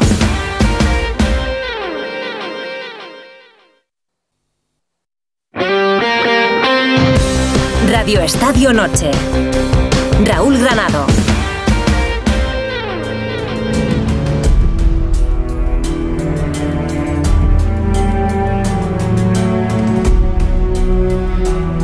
Bueno, en esta noche de Radio Estadio Noche de viernes, eh, quería presentaros a, mm, a dos personas, en realidad vamos a hablar solo con una, eh, con, con las que hace tiempo que, que quería hablar y quería contaros eh, su historia. Eh, muchos de vosotros los conocéis porque son muy conocidos en, en redes sociales, eh, son influencers también dentro de- del mundo del deporte. Y, su historia es la de, la de dos chicos muy jóvenes que mm, han hecho un camino juntos, han iniciado un camino juntos a través del deporte, pero también de la vida, para llevar su historia en las montañas a cualquier rincón del mundo y para traernos la mm, aventura de, de escalar. Eh, y también verlo desde un punto de vista eh, que muchas veces se ha obviado y que mm, es muy necesario, que es desde el punto de vista LGTB. Eh, os estoy hablando de Couple eh, Climbers, dos chicos españoles, madrileño y valenciano, que además de ser escaladores son pareja, Alex González y Jaume Peiro. Hola Jaume, ¿qué tal? Buenas noches. Hola, ¿qué tal, Raúl? ¿Cómo estás? Muy bien, la verdad que a mil, pero muy contento de poder estar aquí compartiendo un rato con, con todos vosotros. Eh, mm, tanto Alice como tú sois dos chicos muy jóvenes eh, que lleváis toda la vida escalando montañas eh, en mayor o, menor medida, pero eh, desde los 5 y desde los 10 años, para alguien que apenas pasa de los 20, eh, es toda la vida. Sí, la verdad que sí, yo, yo empecé a escalar con 5 años, ahora mismo tengo 23 y bueno, al principio con, meo- con menor eh, afluencia iba a escalar, pero ahora es una cosa constante, al final ha pasado de ser como un deporte extraescolar que podría practicar cualquier niño Hmm. a mi estilo de vida totalmente. O sea, vivo por la escalada, trabajo para escalar, viajo para escalar, o sea, toda mi vida está relacionada con la escalada. ¿En qué momento em, veis que, que esto se puede convertir en algo en, en lo que pueda guiar vuestra vida? Bueno, al final eh, ya no es tanto a nivel laboral, sino un- estilo de vida más, más que otra cosa, ¿no? Porque alrededor de la escalada pues eh, se viven muchísimas cosas, ¿no? Eh, y es un deporte también que yo creo que te hace crecer como persona. A mí por lo menos es, un, es, lo, es lo que más me ha llenado del deporte y, y a lo que más estoy agradecido durante toda mi vida. Yo al final era un niño que pues era pues un poco más eh, despistado y fue justamente la escalada lo que me centró y, y que me ha guiado alrededor de, de, de toda mi vida hasta el punto en el que estoy hoy Hmm. y estoy muy agradecido al deporte en ese sentido. Eh, fíjate que la gente que no conoce la escalada piensa que, mm, que a veces es un deporte muy solitario, que también tiene mucha parte de eso, pero también es un deporte que tiene mucho de comunidad y un deporte en el que la gente que está dentro eh, se trata mucho como una familia. Sí, el deporte de la escalada ha ido creciendo durante el tiempo. Es cierto que quizás antes era un deporte que practicaba mucha menos gente Mm. y por eso mismo era un deporte más solitario, ¿no? Porque era rara la persona que escalaba eh, y ahora cada vez eh, pues hay mucha más afluencia de gente que va a los rocódromos, que sale a la roca y bueno, al final está muy bien de cara al deporte porque hace que crezca, pero también es responsabilidad de todos, ¿no? Que ese aumento sea responsable en muchos sentidos, tanto a nivel eh, social como a nivel ecológico cuando vas a la montaña. Mm. Eh, eso lo estamos viendo además en las últimas semanas con todo lo que está pasando, por ejemplo, en el Everest, que se viene denunciando muchísimo tiempo y, y que desgraciadamente es, es la realidad actual. ¿no? El- al final, el, el mundo capitalista en el que prácticamente todo se puede comprar, llegar a la cima del Everest ahora mismo también se puede comprar Sí, y eso luego. significa que, que hay un nivel de sobreexplotación enorme y un nivel de basura eh, comparable al de cualquier calle de cualquier gran ciudad europea. Sí, al final el Everest ha pasado de ser una montaña a ser un elemento turístico y comercial de la cual hay pues grandes empresas y, y agencias que se aprovechan para hacer negocio de él. ¿Qué pasa? Que, que podría hacerse eh, negocio en el caso de que hubiese una responsabilidad social detrás de ello. Claro. Es decir, si todo está muy medido, eh, si está todo muy regulado, ¿qué pasa? Que se ha dado manga ancha y ahora mismo el Everest, lo que tú dices, es un campo de basura gigantesco donde van miles de personas, eh, muchas de ellas eh, sin experiencia, aunque también hay que tener en cuenta que hay mucha gente que va a hacer rutas alternativas, eh, a hacer grandes aventuras fuera de, de estas grandes rutas comerciales, ¿no? Como, como son las rutas más concurridas. Y, y bueno, pues tenemos como esta- estas, dos, estas dos variantes, ¿no? La Claro. gente que va desde un lado mucho más profesional y deportivo a hacer rutas y, y crear expediciones eh, muy competentes y luego tenemos el otro el otro perfil no Mm. de gente que igual no ha escalado nunca pero que sí o sí quiere estar ahí y hace lo que sea Claro. por estar ahí Eh, eh, la escalada es un deporte que, mm, que también desmitificar en cuanto, por ejemplo, a la, a la seguridad. Eh, hay que explicarle a la gente que todo el que quiera acercarse a este deporte lo puede hacer y además lo puede hacer de una forma segura, que no tiene que hacer ninguna locura. Sí, al final yo creo que la escalada es un deporte bastante seguro si se hace si se hace bien, es decir, no puede irse cualquiera a la escalada sin, sin tener conocimientos, tienes que tener una formación Claro. y si reúnes todas estas características, pues desde luego es un deporte seguro, pero yo creo que es como todo, ¿no? Es como una, una persona no puede coger un coche sin tener un carnet de conducir porque igual mm, pone en peligro su vida y la de la gente que tiene alrededor. La escalada es igual. Si tú tienes los conocimientos básicos y necesarios para poder ir a escalar, ¿por qué no hacerlo? Si lo haces bien, seguramente sea un deporte muy seguro. Claro, al final se habla mucho de, de la muerte en la montaña, pero generalmente la muerte en la montaña es eh, una mala decisión o mala suerte, pero forma parte del deporte. Sí, yo creo que al final la gente que se expone hasta ese riesgo, hasta ese punto donde sabe que, oye, esto es 50-50, si, si me expongo un poco más, puede ser que no vuelva a casa. También es gente que lo vive mucho y que sabe a lo que va realmente. Y también es cierto que hay eh, pues otros casos en los que pues hay factores que no tenemos en cuenta, tipo despistes, eh, factores eh, climatológicos que de repente en el tiempo te marca un solazo y de repente se te, se te mete una borrasca. Hmm. Y, y- y si no estaba predecida, pues te la has comido y, y puede llegar a, a tener grandes consecuencias. Claro, no, al final em, hablamos de, de un deporte en el que se ponen en juego muchos factores, pero que controlarlos todo te hace tener, pues, pues eso, un control eh, más normal y más total como en cualquier otro, otro ámbito deportivo. Em, ¿Cómo empieza la historia de dos escaladores en un viaje a Malta? Que ahí se escala poco, ¿eh? Sí, la verdad que nos conocimos por Instagram. Anteriormente sí que habíamos competido juntos en la misma Liga Nacional de Escalada, Mm. pero no teníamos ningún tipo de relación eh, cercana. Nos conocimos por Instagram a través de, de un amigo. Vimos que había un vuelo barato. Yo le dije a Alex, oye Alex, esto está barato, vámonos a, a conocernos. Y nos fuimos una semana sin conocernos absolutamente de nada. Eh, casi casi nos conocimos en el aeropuerto y nos fuimos siete días a, a conocer Malta y a conocernos a, a- a nosotros como, como personas y hasta el día de hoy, ¿no? Que, que llevamos cinco años juntos. Y vuestro proyecto va más allá de, de lo que tiene que ver con, con el deporte. Es un proyecto también de visibilización, pero eh, ¿cómo lo habéis llevado? Porque mm, eh, además en los viajes que habéis hecho, muchos a países eh, africanos, el- las personas LGTB mm, no es que no estén bien vistas, es que en muchos casos son hasta delito. Sí, eh, es cierto que hemos viajado a diferentes países de África, por ejemplo Tanzania o Kenia, donde pertenecer al colectivo LGTB te puede suponer 10, 20 años de, de prisión solo por, solo por pertenecer Mm. al colectivo LGTB. Es difícil, eh, aunque creo eh, que lo más duro es, para la gente que vive allí, porque al final nosotros somos turistas, Claro. al fin y al cabo, vamos allí. Eh, se nos respeta como turistas, porque al final son. eh, o sea, la fuente de ingresos de, de- de los keniatas y de los tanzanos es el turismo. Mm. Entonces, eh, está como que el turismo está súper protegido y, y bueno, sí es cierto que para nosotros eh, es duro porque es- entramos en una situación eh, muy diferente a la que tenemos en casa, pero sin olvidar que la gente que se queda son los keniatas y los tanzanos, Mm. que son los que realmente lo van a pasar muy mal. Y bueno, realmente son los que lo están pasando muy mal, ¿no? Porque durante muchísimos, muchísimos años, hasta el día de hoy, eh, siguen siendo perseguidos, eh, incluso asesinados en las calles de, de Tanzania. Mm. ¿Habéis tenido situaciones complicadas en, en los viajes o no? Yo creo que lo más complicado eh, es como la constante esta interna de, oye, vamos a reprimirnos de todo absolutamente porque no queremos que se líe. Claro. Eh, pero aún así es inevitable, diría. Por ejemplo, en el aeropuerto de, de Qatar, creo que fue, Mm. pues, Alex me dio un beso en el cuello bajando el avión y se montó la de Dios. Pero fue una cosa además eh, insignificante para nosotros, pero que para ellos pues, pues parece ser que suponía mucho. Y, y digo insignificante porque al final es una cosa que hacemos nosotros en nuestro día a día y no nos damos cuenta y muchas veces obviamos la importancia que tiene Mm. y allí sí que supuso, supuso muchísimo, claro. Y vuestra exposición en, en redes, que es, que es total y que es de la manera más normal del mundo, eh, ¿os ha traído también alguna mala consecuencia o no?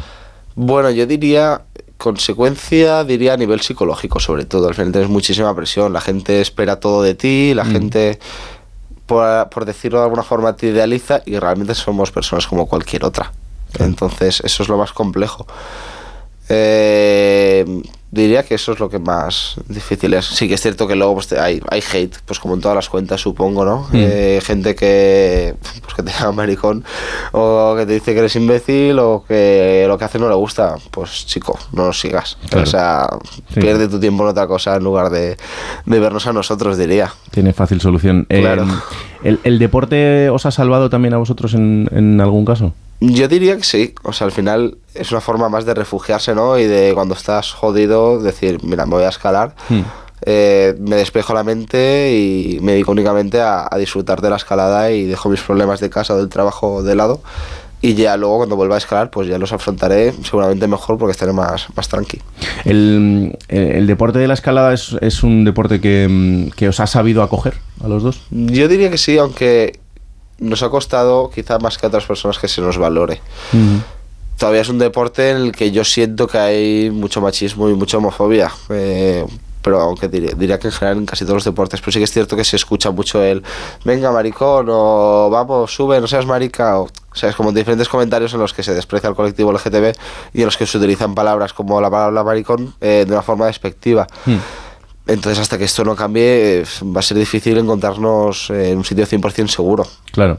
Em, eh, cu- ¿Cuál es vuestro proyecto a partir de ahora más allá del deporte o vinculado al deporte? Claro, nosotros eh, estamos abriendo un rocódromo en, en el centro de Madrid, Mm. en el barrio de Malasaña, y nuestra idea inicial era como tener como un espacio 100% seguro donde cualquier persona, eh, bien sea del colectivo LGTB, que de diferentes razas, de diferentes sexos, géneros, se pueda sentir eh, muy, muy segura.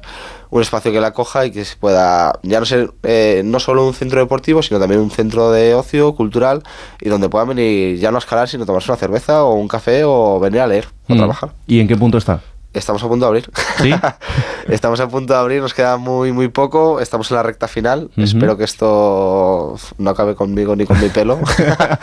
y, y podamos salir de estas cuanto antes y que la gente pueda empezar a venir, disfrutar de, de la sala, que está quedando una sala brutal. Es bastante grande para estar donde estamos. Mm. Justo en el centro de Madrid hay muy muy pocas salas y justamente no hay ninguna sala comercial eh, dentro de Madrid Central y creo que puede ser muy guay de cara a una nueva oferta de ocio también. Sí, sí, desde luego. Yo creo que la gente que conoce Malasañas esperaría Claro. cualquier cosa menos encontrarse un, un Sí. rocódromo, aunque algunos los viernes y los sábados también escale. Se- seguro que allí. vamos a hacer after parties eh, en el rocódromo. Seguro que sí. Eh, al final, el, el deporte de la escalada también es un deporte como, muy de metas, ¿no? Eh, ¿Vosotros qué, qué metas, eh, con qué metas soñáis? Yo justamente estoy en un punto en el que me estoy dejando bastante fluir. Es decir, eh, tengo ya mucha presión ¿no? con, lo- con el tema de la apertura del rocódromo y demás. Entonces eh, llevo un año en el que me estoy dejando bastante fluir, escalo lo que me apetece, Mm. sin más. Pero sí que es cierto que al final todo el mundo tenemos como grandes objetivos que nos gustaría hacer y grandes sueños que te gustaría cumplir. Para mí un, un gran sueño dentro del mundo de la escalada, eh, bueno, yo viajo para escalar, que es lo que te comenté Sí. antes me encantaría viajar por, to- por todo el mundo y poder descubrir grandes paredes eh, que nunca se hayan escalado o que se hayan escalado y que sean muy conocidas o grandes muros emblemáticos. Mm.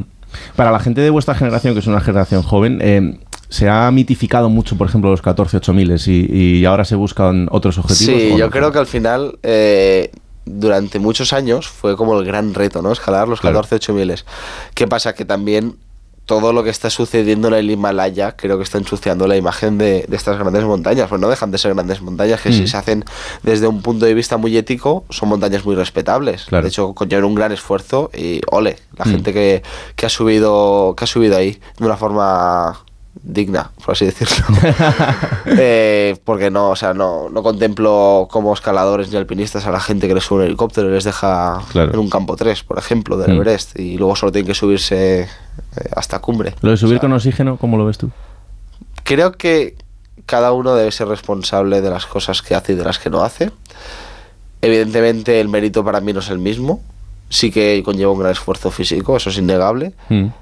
pero bueno, eh, es una facilidad que te estás poniendo de alguna forma. Creo que cada uno debe valorarlo. Eh, a mí personalmente no es una cosa que me chirrie, si yo lo hiciese lo haría sin oxígeno, Mm. pero que cada uno es libre de hacer lo que quiera. Lo que no me gusta, por ejemplo, es lo que te digo, ¿no? Que, que hagan recortes con helicóptero o cosas así, eso sí que me parece muy feo. Bueno, sobre todo lo que más feo me parece es las condiciones en las que se queda toda la montaña después de estas grandes expediciones en las que van cientos y cientos de personas. Mm.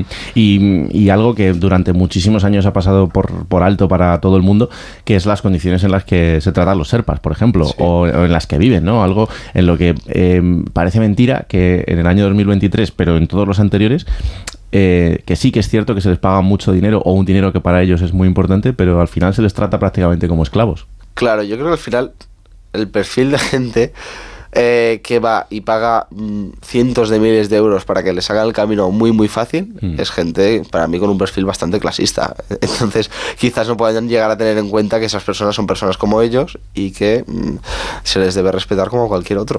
Entonces si eh, llega un punto en el que tú te crees superior a ellos eh, algo mal estás haciendo Sí, sí, desde luego. Y, y luego hay honrosas excepciones de muchísimos alpinistas que tratan muy bien Por a su gente. Eh, Sí, sí. Como por ejemplo el caso de Carlos Soria, que, que yo lo, lo he vivido en primera persona con él y aparte del mérito que, que tiene él como alpinista con, con su edad, también he visto de cerca el, el trato de él y de su gente a, a los serpas que los han tratado pues, pues como familia, que es al final eh, con gente con la que han compartido muchísimos momentos. Eh, para alguien tan jóvenes como vosotros, ¿se puede vivir de, de la escalada o no? No. o sea, de la escalada como tal, como escalador, yo creo que mucha, muy, muy poca gente vive de ello. Mm. Eh, o eres olímpico, como es el caso de Alberto, Sí. o estás en un nivel de rendimiento altísimo, eh, te expones mucho, eres una figura muy pública y las marcas te quieren. O si no, yo creo que no. También creo que las marcas de escalada no están al nivel, o sea, no están preparadas para, para asumir, como diría, unos costes como los que podría asumir cualquier otra marca de, de lifestyle eh, o, o marcas de grandes marcas de fitness o, o de no sé de moda básicamente. Em, ¿Con Alberto Ginés tenéis trato? Yo me llevo muy bien con Alberto Ginés Sí. eh, y Alex han compar- ha compartido algún podio con él Qué guay. Eh, ha abierto también eh, un, un mundo nuevo, ¿no? De- con llegar a unos Juegos Olímpicos Sí. y hacer una medalla de oro. Eh, esto también acaba influyendo en, en esos niños que, que de repente ven un referente y dicen, ah, pues, pues igual este es eh, un deporte al que me puedo dedicar. Claro, yo lo que más le agradezco a Alberto, sin duda, es el haber creado eso, un Mm. referente. Al final, la escalada era un deporte que estaba bastante, bastante en la sombra. De repente, Alberto se hace olímpico, eh, gana el oro, eh, pasa a ser una figura muy, muy mediática, Mm. ¿no? Eh, el primer oro olímpico de la escalada, joder, Sí, sí. y es un español. Entonces pasa a ser como referente de muchísima gente. Eh, ¿Qué pasa? Que esto conlleva también lo que decía antes, la responsabilidad de que se está generando un público de escaladores muy grande que quizás no es tan consciente de que la escalada no es solo ir al rocódromo, sino que también cuando vas a la naturaleza la tienes que respetar. Entonces, si en un rocódromo hay música, tú tienes que saber que cuando pasas a la montaña no hay música. Claro. Si en un rocódromo puedes tener un poco menos de cuidado dejando las cosas tiradas, sabes que cuando llegues a la montaña no puedes hacer eso porque convives con personas y con animales y mm, fauna y flora alrededor tuya que, que tienes que respetar. Entonces creo que tenemos una cierta responsabilidad todos de, de educar a estas personas que, que acaban de llegar nuevas al deporte, que esto es maravilloso, Mm. pero que aún así deben saber que jolín, es, un, es un, des- un deporte donde debe primar el respeto. Claro. Eh, me hablabas antes de, de parar un poco y de, y de centraros en, en otras cosas. Cuando, cuando vives tu deporte como tu pasión, también como tu manera de vida, y lo haces con tu pareja, eh, ¿es complicado el, el 24-7 durante tanto tiempo lejos de casa, eh, en expediciones? ¿Esto es, se lleva mal o, o no tanto? Es complejo al final cuando compartes muchas, muchas cosas con tu pareja, como es mi caso. O sea, Mm. yo comparto mi vida, comparto mi trabajo, comparto mi pasión. Tienes que empezar a aprender a poner límites y barreras. Mm. Al principio, evidentemente, pues nos costaba más. Ahora ya vemos que con el tiempo pues tenemos que ir como estableciendo diferentes límites, ¿no? Que cada uno tenga su espacio, su tiempo. Y con esto, pues se, se aprende a, a convivir. Claro. Joder, pero es que sois muy jóvenes. Los Sí. dos. sí, sí, sí. Eh, al final, también la parte psicológica dentro del deporte y de vuestro deporte eh, es un punto súper importante, ¿no? Eh, ¿Cómo se hace para, para estar psicológicamente fuerte en circunstancias en las que además mm, lo vas a necesitar? Yo creo que realmente nadie está 100% bien el 100% del tiempo, eso es imposible. O sea, todas las personas cuando te enfrentas a deportes de riesgo en las que sabes que bueno, pues te puedes hacer daño, que tu vida corre un peligro, muchas veces controlado, pero muchas veces lo que hablábamos, eh, no puedes controlar, controlar el 100% de las situaciones. Entonces yo creo que lo ideal es que todo el mundo vaya al psicólogo y que durante mucho tiempo pues te estés eh, curtiendo psicológicamente, tanto pues preparando actividades que una actividad que te supone mucho, pues vas de forma progresiva hasta que hasta que eres capaz de, de cumplir el objetivo o si es en el ámbito deportivo de la escala deportiva, pues lo mismo. Mm. Y si tienes problemas, pues o, o te es más difícil llegar a ese punto en el que tienes la mente tranquila para escalar, pues te- 100% recomendable ir a psicólogos deportivos que te ayuden a, Claro. a gestionar el camino. Eh, ¿Cómo se lleva la parte de, de no tener una casa fija, de, de- de tener muchas al cabo del año? Bueno, eh, ahora estamos más asentados, ahora vivimos en Madrid. Eh, el año pasado y el anterior eh, vivíamos casi casi en una furgoneta sobre ruedas y era, era más complicado, pero ahora bien, la verdad que estamos bastante cómodos. Cuando viajamos, viajamos intentando, pues eso, pues salir un poco de nuestra zona de confort y luego, pues de nuevo a casa. Eh, cuando vosotros también eh, tenéis una, una agencia de, de viajes que crea eh, pues eh, eh, partes de, de salir a escalar y tal, cuando tienes un grupo a, a tu cargo, ¿cómo, ¿cómo se hace esto para que no se te vaya de las manos? Pues mm, midiendo los ratios, diría lo primero, y luego sabiendo quién llevas y dónde llevas, sin duda. Al final ahí eh, eh, sí que tienes que entrar como en, en un nivel de conocimiento de la gente que, que- que te haga no ir un poco sobre seguro, ¿no? O al menos intentar. Claro, tú al final también vas conociendo a la gente y les orientas en según qué actividades, ¿no? O sea, Mm. no puedes llevar todo el mundo a todas partes porque sería una cosa inviable totalmente. Claro. Pues, eh, Jaume, ha sido un placer enorme eh, conocerte y, y poder tener esta charla. ¿Cuál es eh, vuestro siguiente sueño a partir de la apertura del, del No sé, ahora mismo tengo la cabeza tan colapsada que solo pienso en abrir y en intentar liberarme un poco para salir a escalar. Bueno, vamos a estar pendientes eh, de, de esa apertura y, Muchas gracias. y se lo contaremos a todo el mundo para que vayan por allí, todo el mundo que esté en Madrid o que pase en algún momento por Madrid, por un barrio como Malasaña que está en el centro. Jaume, un placer enorme. Muchas gracias.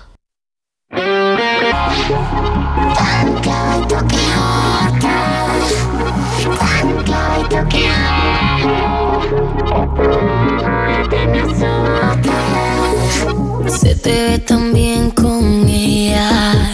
Y no es que no Te voy a decir una cosa, Paquito. Dímelo. Te voy a dar una exclusiva. Si nada se tuerce, Si nada se tuerce, en pocas semanas, sí. igual Ana Mena está en este programa. ¿Qué me estás contando? Sí. Raulito, Sí. avísame con Sí. tiempo que hay que Sí. venir, hay que venir bien vestidito, Perfumado. perfumado, Vale. Afeitadito De todo. y dos semanas y media de régimen puro y duro. Sin hidratos, eh, que luego me engañas. Sin hidrato. tan clavito que duele. Este este. A ver, otro partidazo del fin de semana. Manchester City y Liverpool. Bueno, pues es mañana a la una y media, lo recordamos. El Liverpool lleva siete años sin ganar en el Etihad y solo ha sacado tres empates y además ha perdido cuatro en cuatro ocasiones. El City en casa, ojo a este dato, eh, querido Raúl, A ver. solo ha perdido un partido y fue hace un año en Premier ante el Brentford. Desde entonces, Madre mía. 28 partidos jugados, 27 victorias y un empate. Obviamente quiere decir que mañana es el favorito, a pesar de que esté Haaland o no esté Haaland, Sí. que es duda. 1,75 la victoria del City, el empate a 4 euros y la victoria del Liverpool a 4,20. Fíjate que yo aquí tengo otro pálpito, que no pierde el Liverpool. Bueno, No pierde el Liverpool y eso está por encima de los 2,50. Mientras no sean gases, no está mal la cosa. Correcto, o sea, tengo ese pálpito. Venga, sí, sí, sí, correcto. En, eh, eh, en Écija, que dice, que dice Mario Gago que se juega en Écija. Se juega en Écija, correcto. El partido. Eso es Lo que pasa de que hoy. en- Es en- que- aquí es que llueve- aquí llueve más que en Luego, Écija. luego decimos, pero es que los panenquitas tienen estas cosas. Ahora, desde hoy, ya no es el Écija, ahora es en Écija. Es lo que le vamos a hacer, así es la cosa.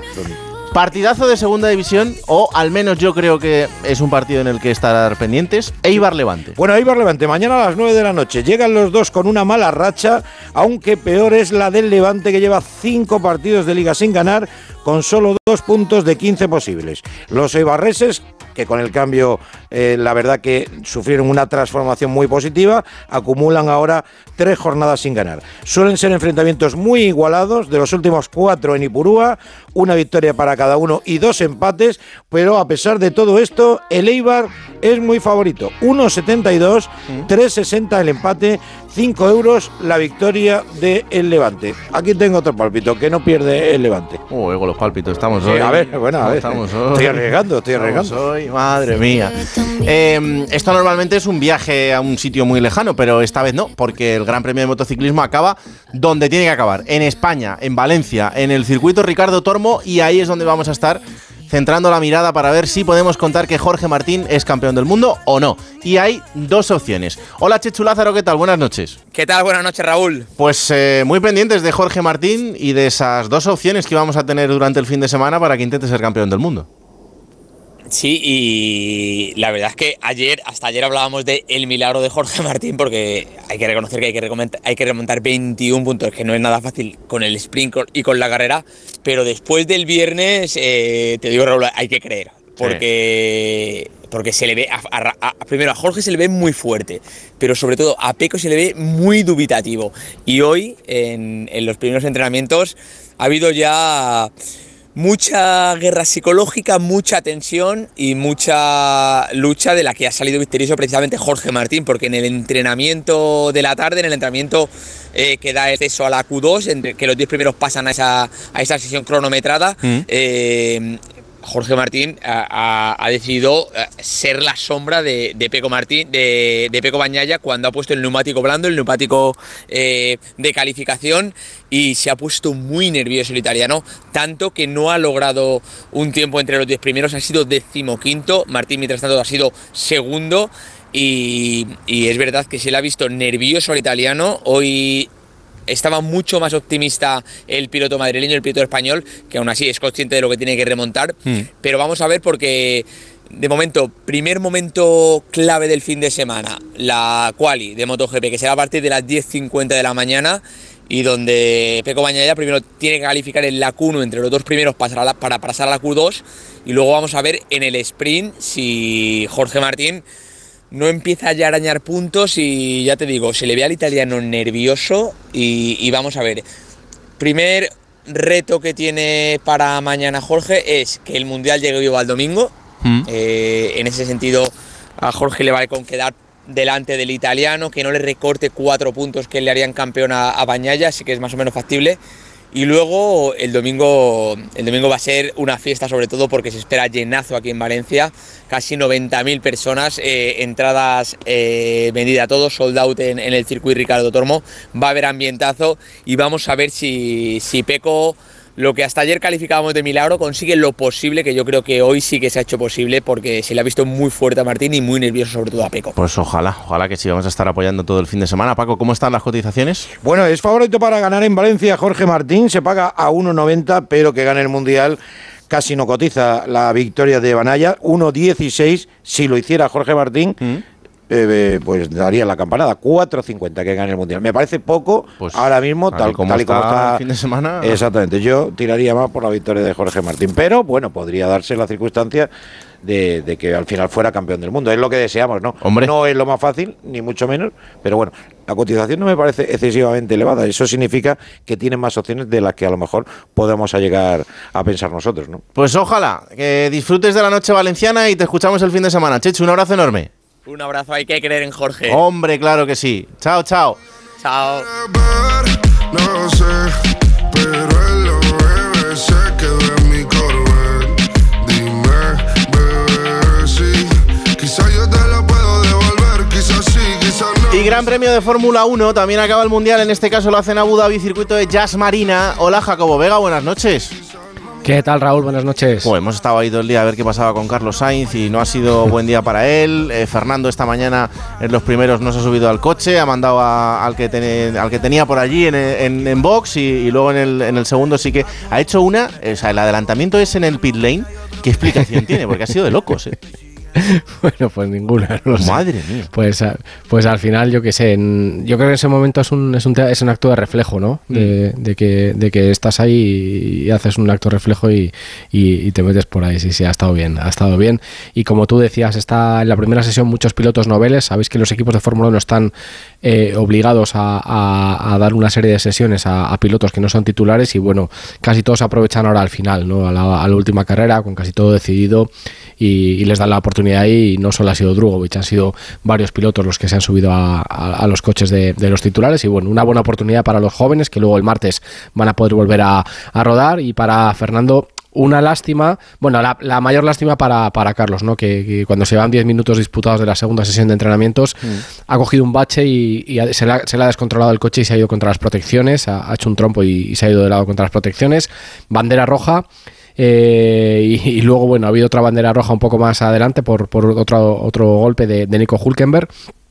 Y esto, bueno, pues el principal eh, perjudicado, como decimos, eh, Carlos Sainz, que ahí bueno, no ha podido volver a salir y, nada, con 10 minutos solo de, sesión, pues no te da tiempo a nada, ha quedado el penúltimo y mañana saldrá un pelín a ciegas, tiene una sesión todavía eh, en la mañana para, para poner un poco a punto el coche, pero bueno, va a salir con muy pocos kilómetros eh, Carlos Sainz y bueno, pues a, ver qué, qué puede hacer el, madrileño, ¿no? Y Fernando, el, digamos que se ha visto también un poco involucrado de manera involuntaria porque justo, como tú comentabas, Raúl, no ha participado en la primera sesión de entrenamientos y luego justo eh, cuando estaba esa bandera roja de, Fer- de Carlos ha, ha salido con un juego de neumáticos y lo tenía, haya tenido que volver al garaje y luego con la de Hulkenberg igual, con lo cual lo que decía el asturiano, hoy no ha podido, digamos, eh, aprender nada de, de cómo está el circuito, de cómo está la pista, de cómo está el coche y mañana, bueno, pues tendrá mucho trabajo en esa sesión de entrenamientos eh, libres y para, para hacer una buena crono, ¿no? Recordar que tanto Carlos como Fernando están involucrados en lo último que queda ya Hmm. prácticamente por disputarse de las primeras posiciones, que es esa cuarta posición, la medalla de chocolate.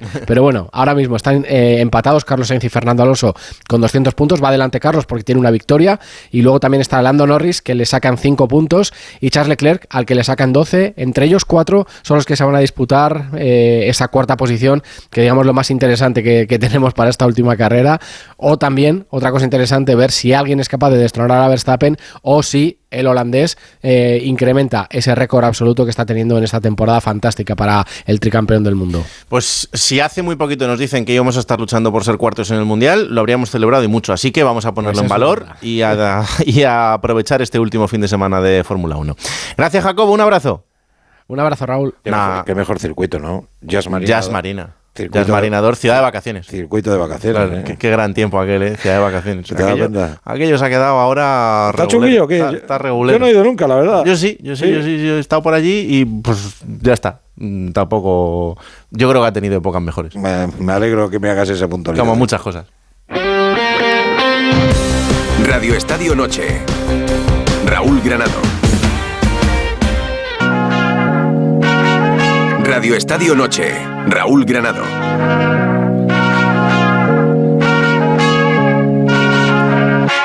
Hace mucho tiempo le hago caso al corazón. Y pasan los días, los meses pensando en dolor. Hoy David Camps ha elegido a Shakira, que también le gusta mucho. Lo sé. Facturan más o menos, pero Camps paga más impuestos.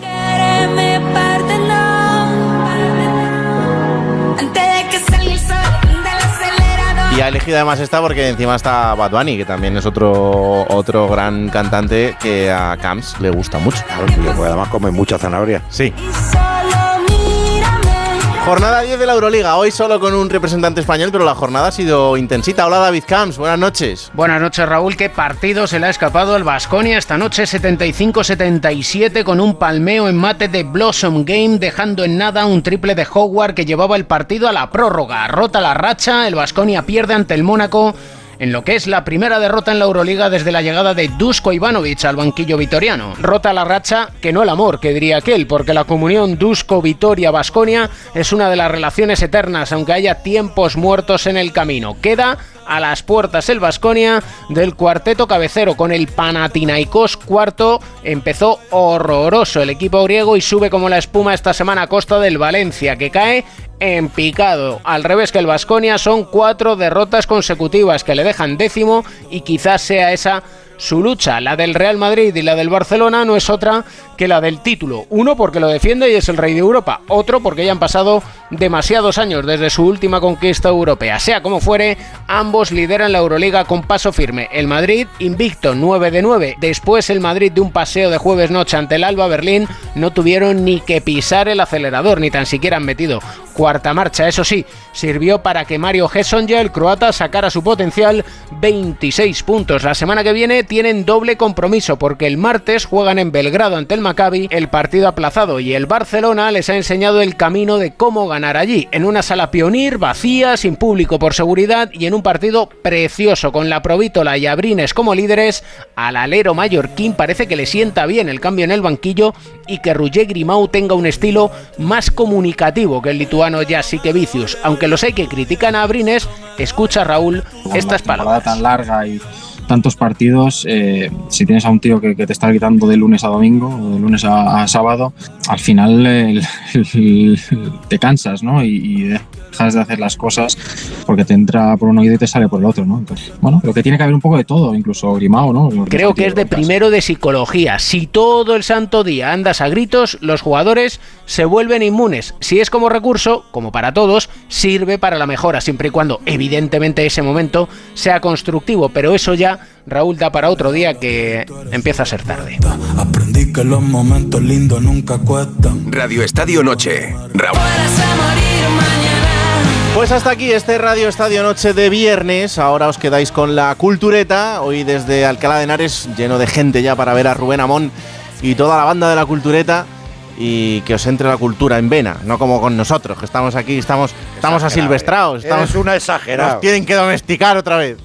Mañana a las 2 de la tarde, aplicaciones móviles, Onda Media Madrid Barcelona, el partido entre el Rayo Vallecano y el Fútbol Club Barcelona y como siempre después seguiremos en cadena en Radio Estadio para contaros toda la jornada de fútbol. Eso será ya todo mañana. Ha sido un placer, que la radio os acompañe. Chao. Bienvenidos a la era digital. Radio Estadio Noche. Raúl Granado.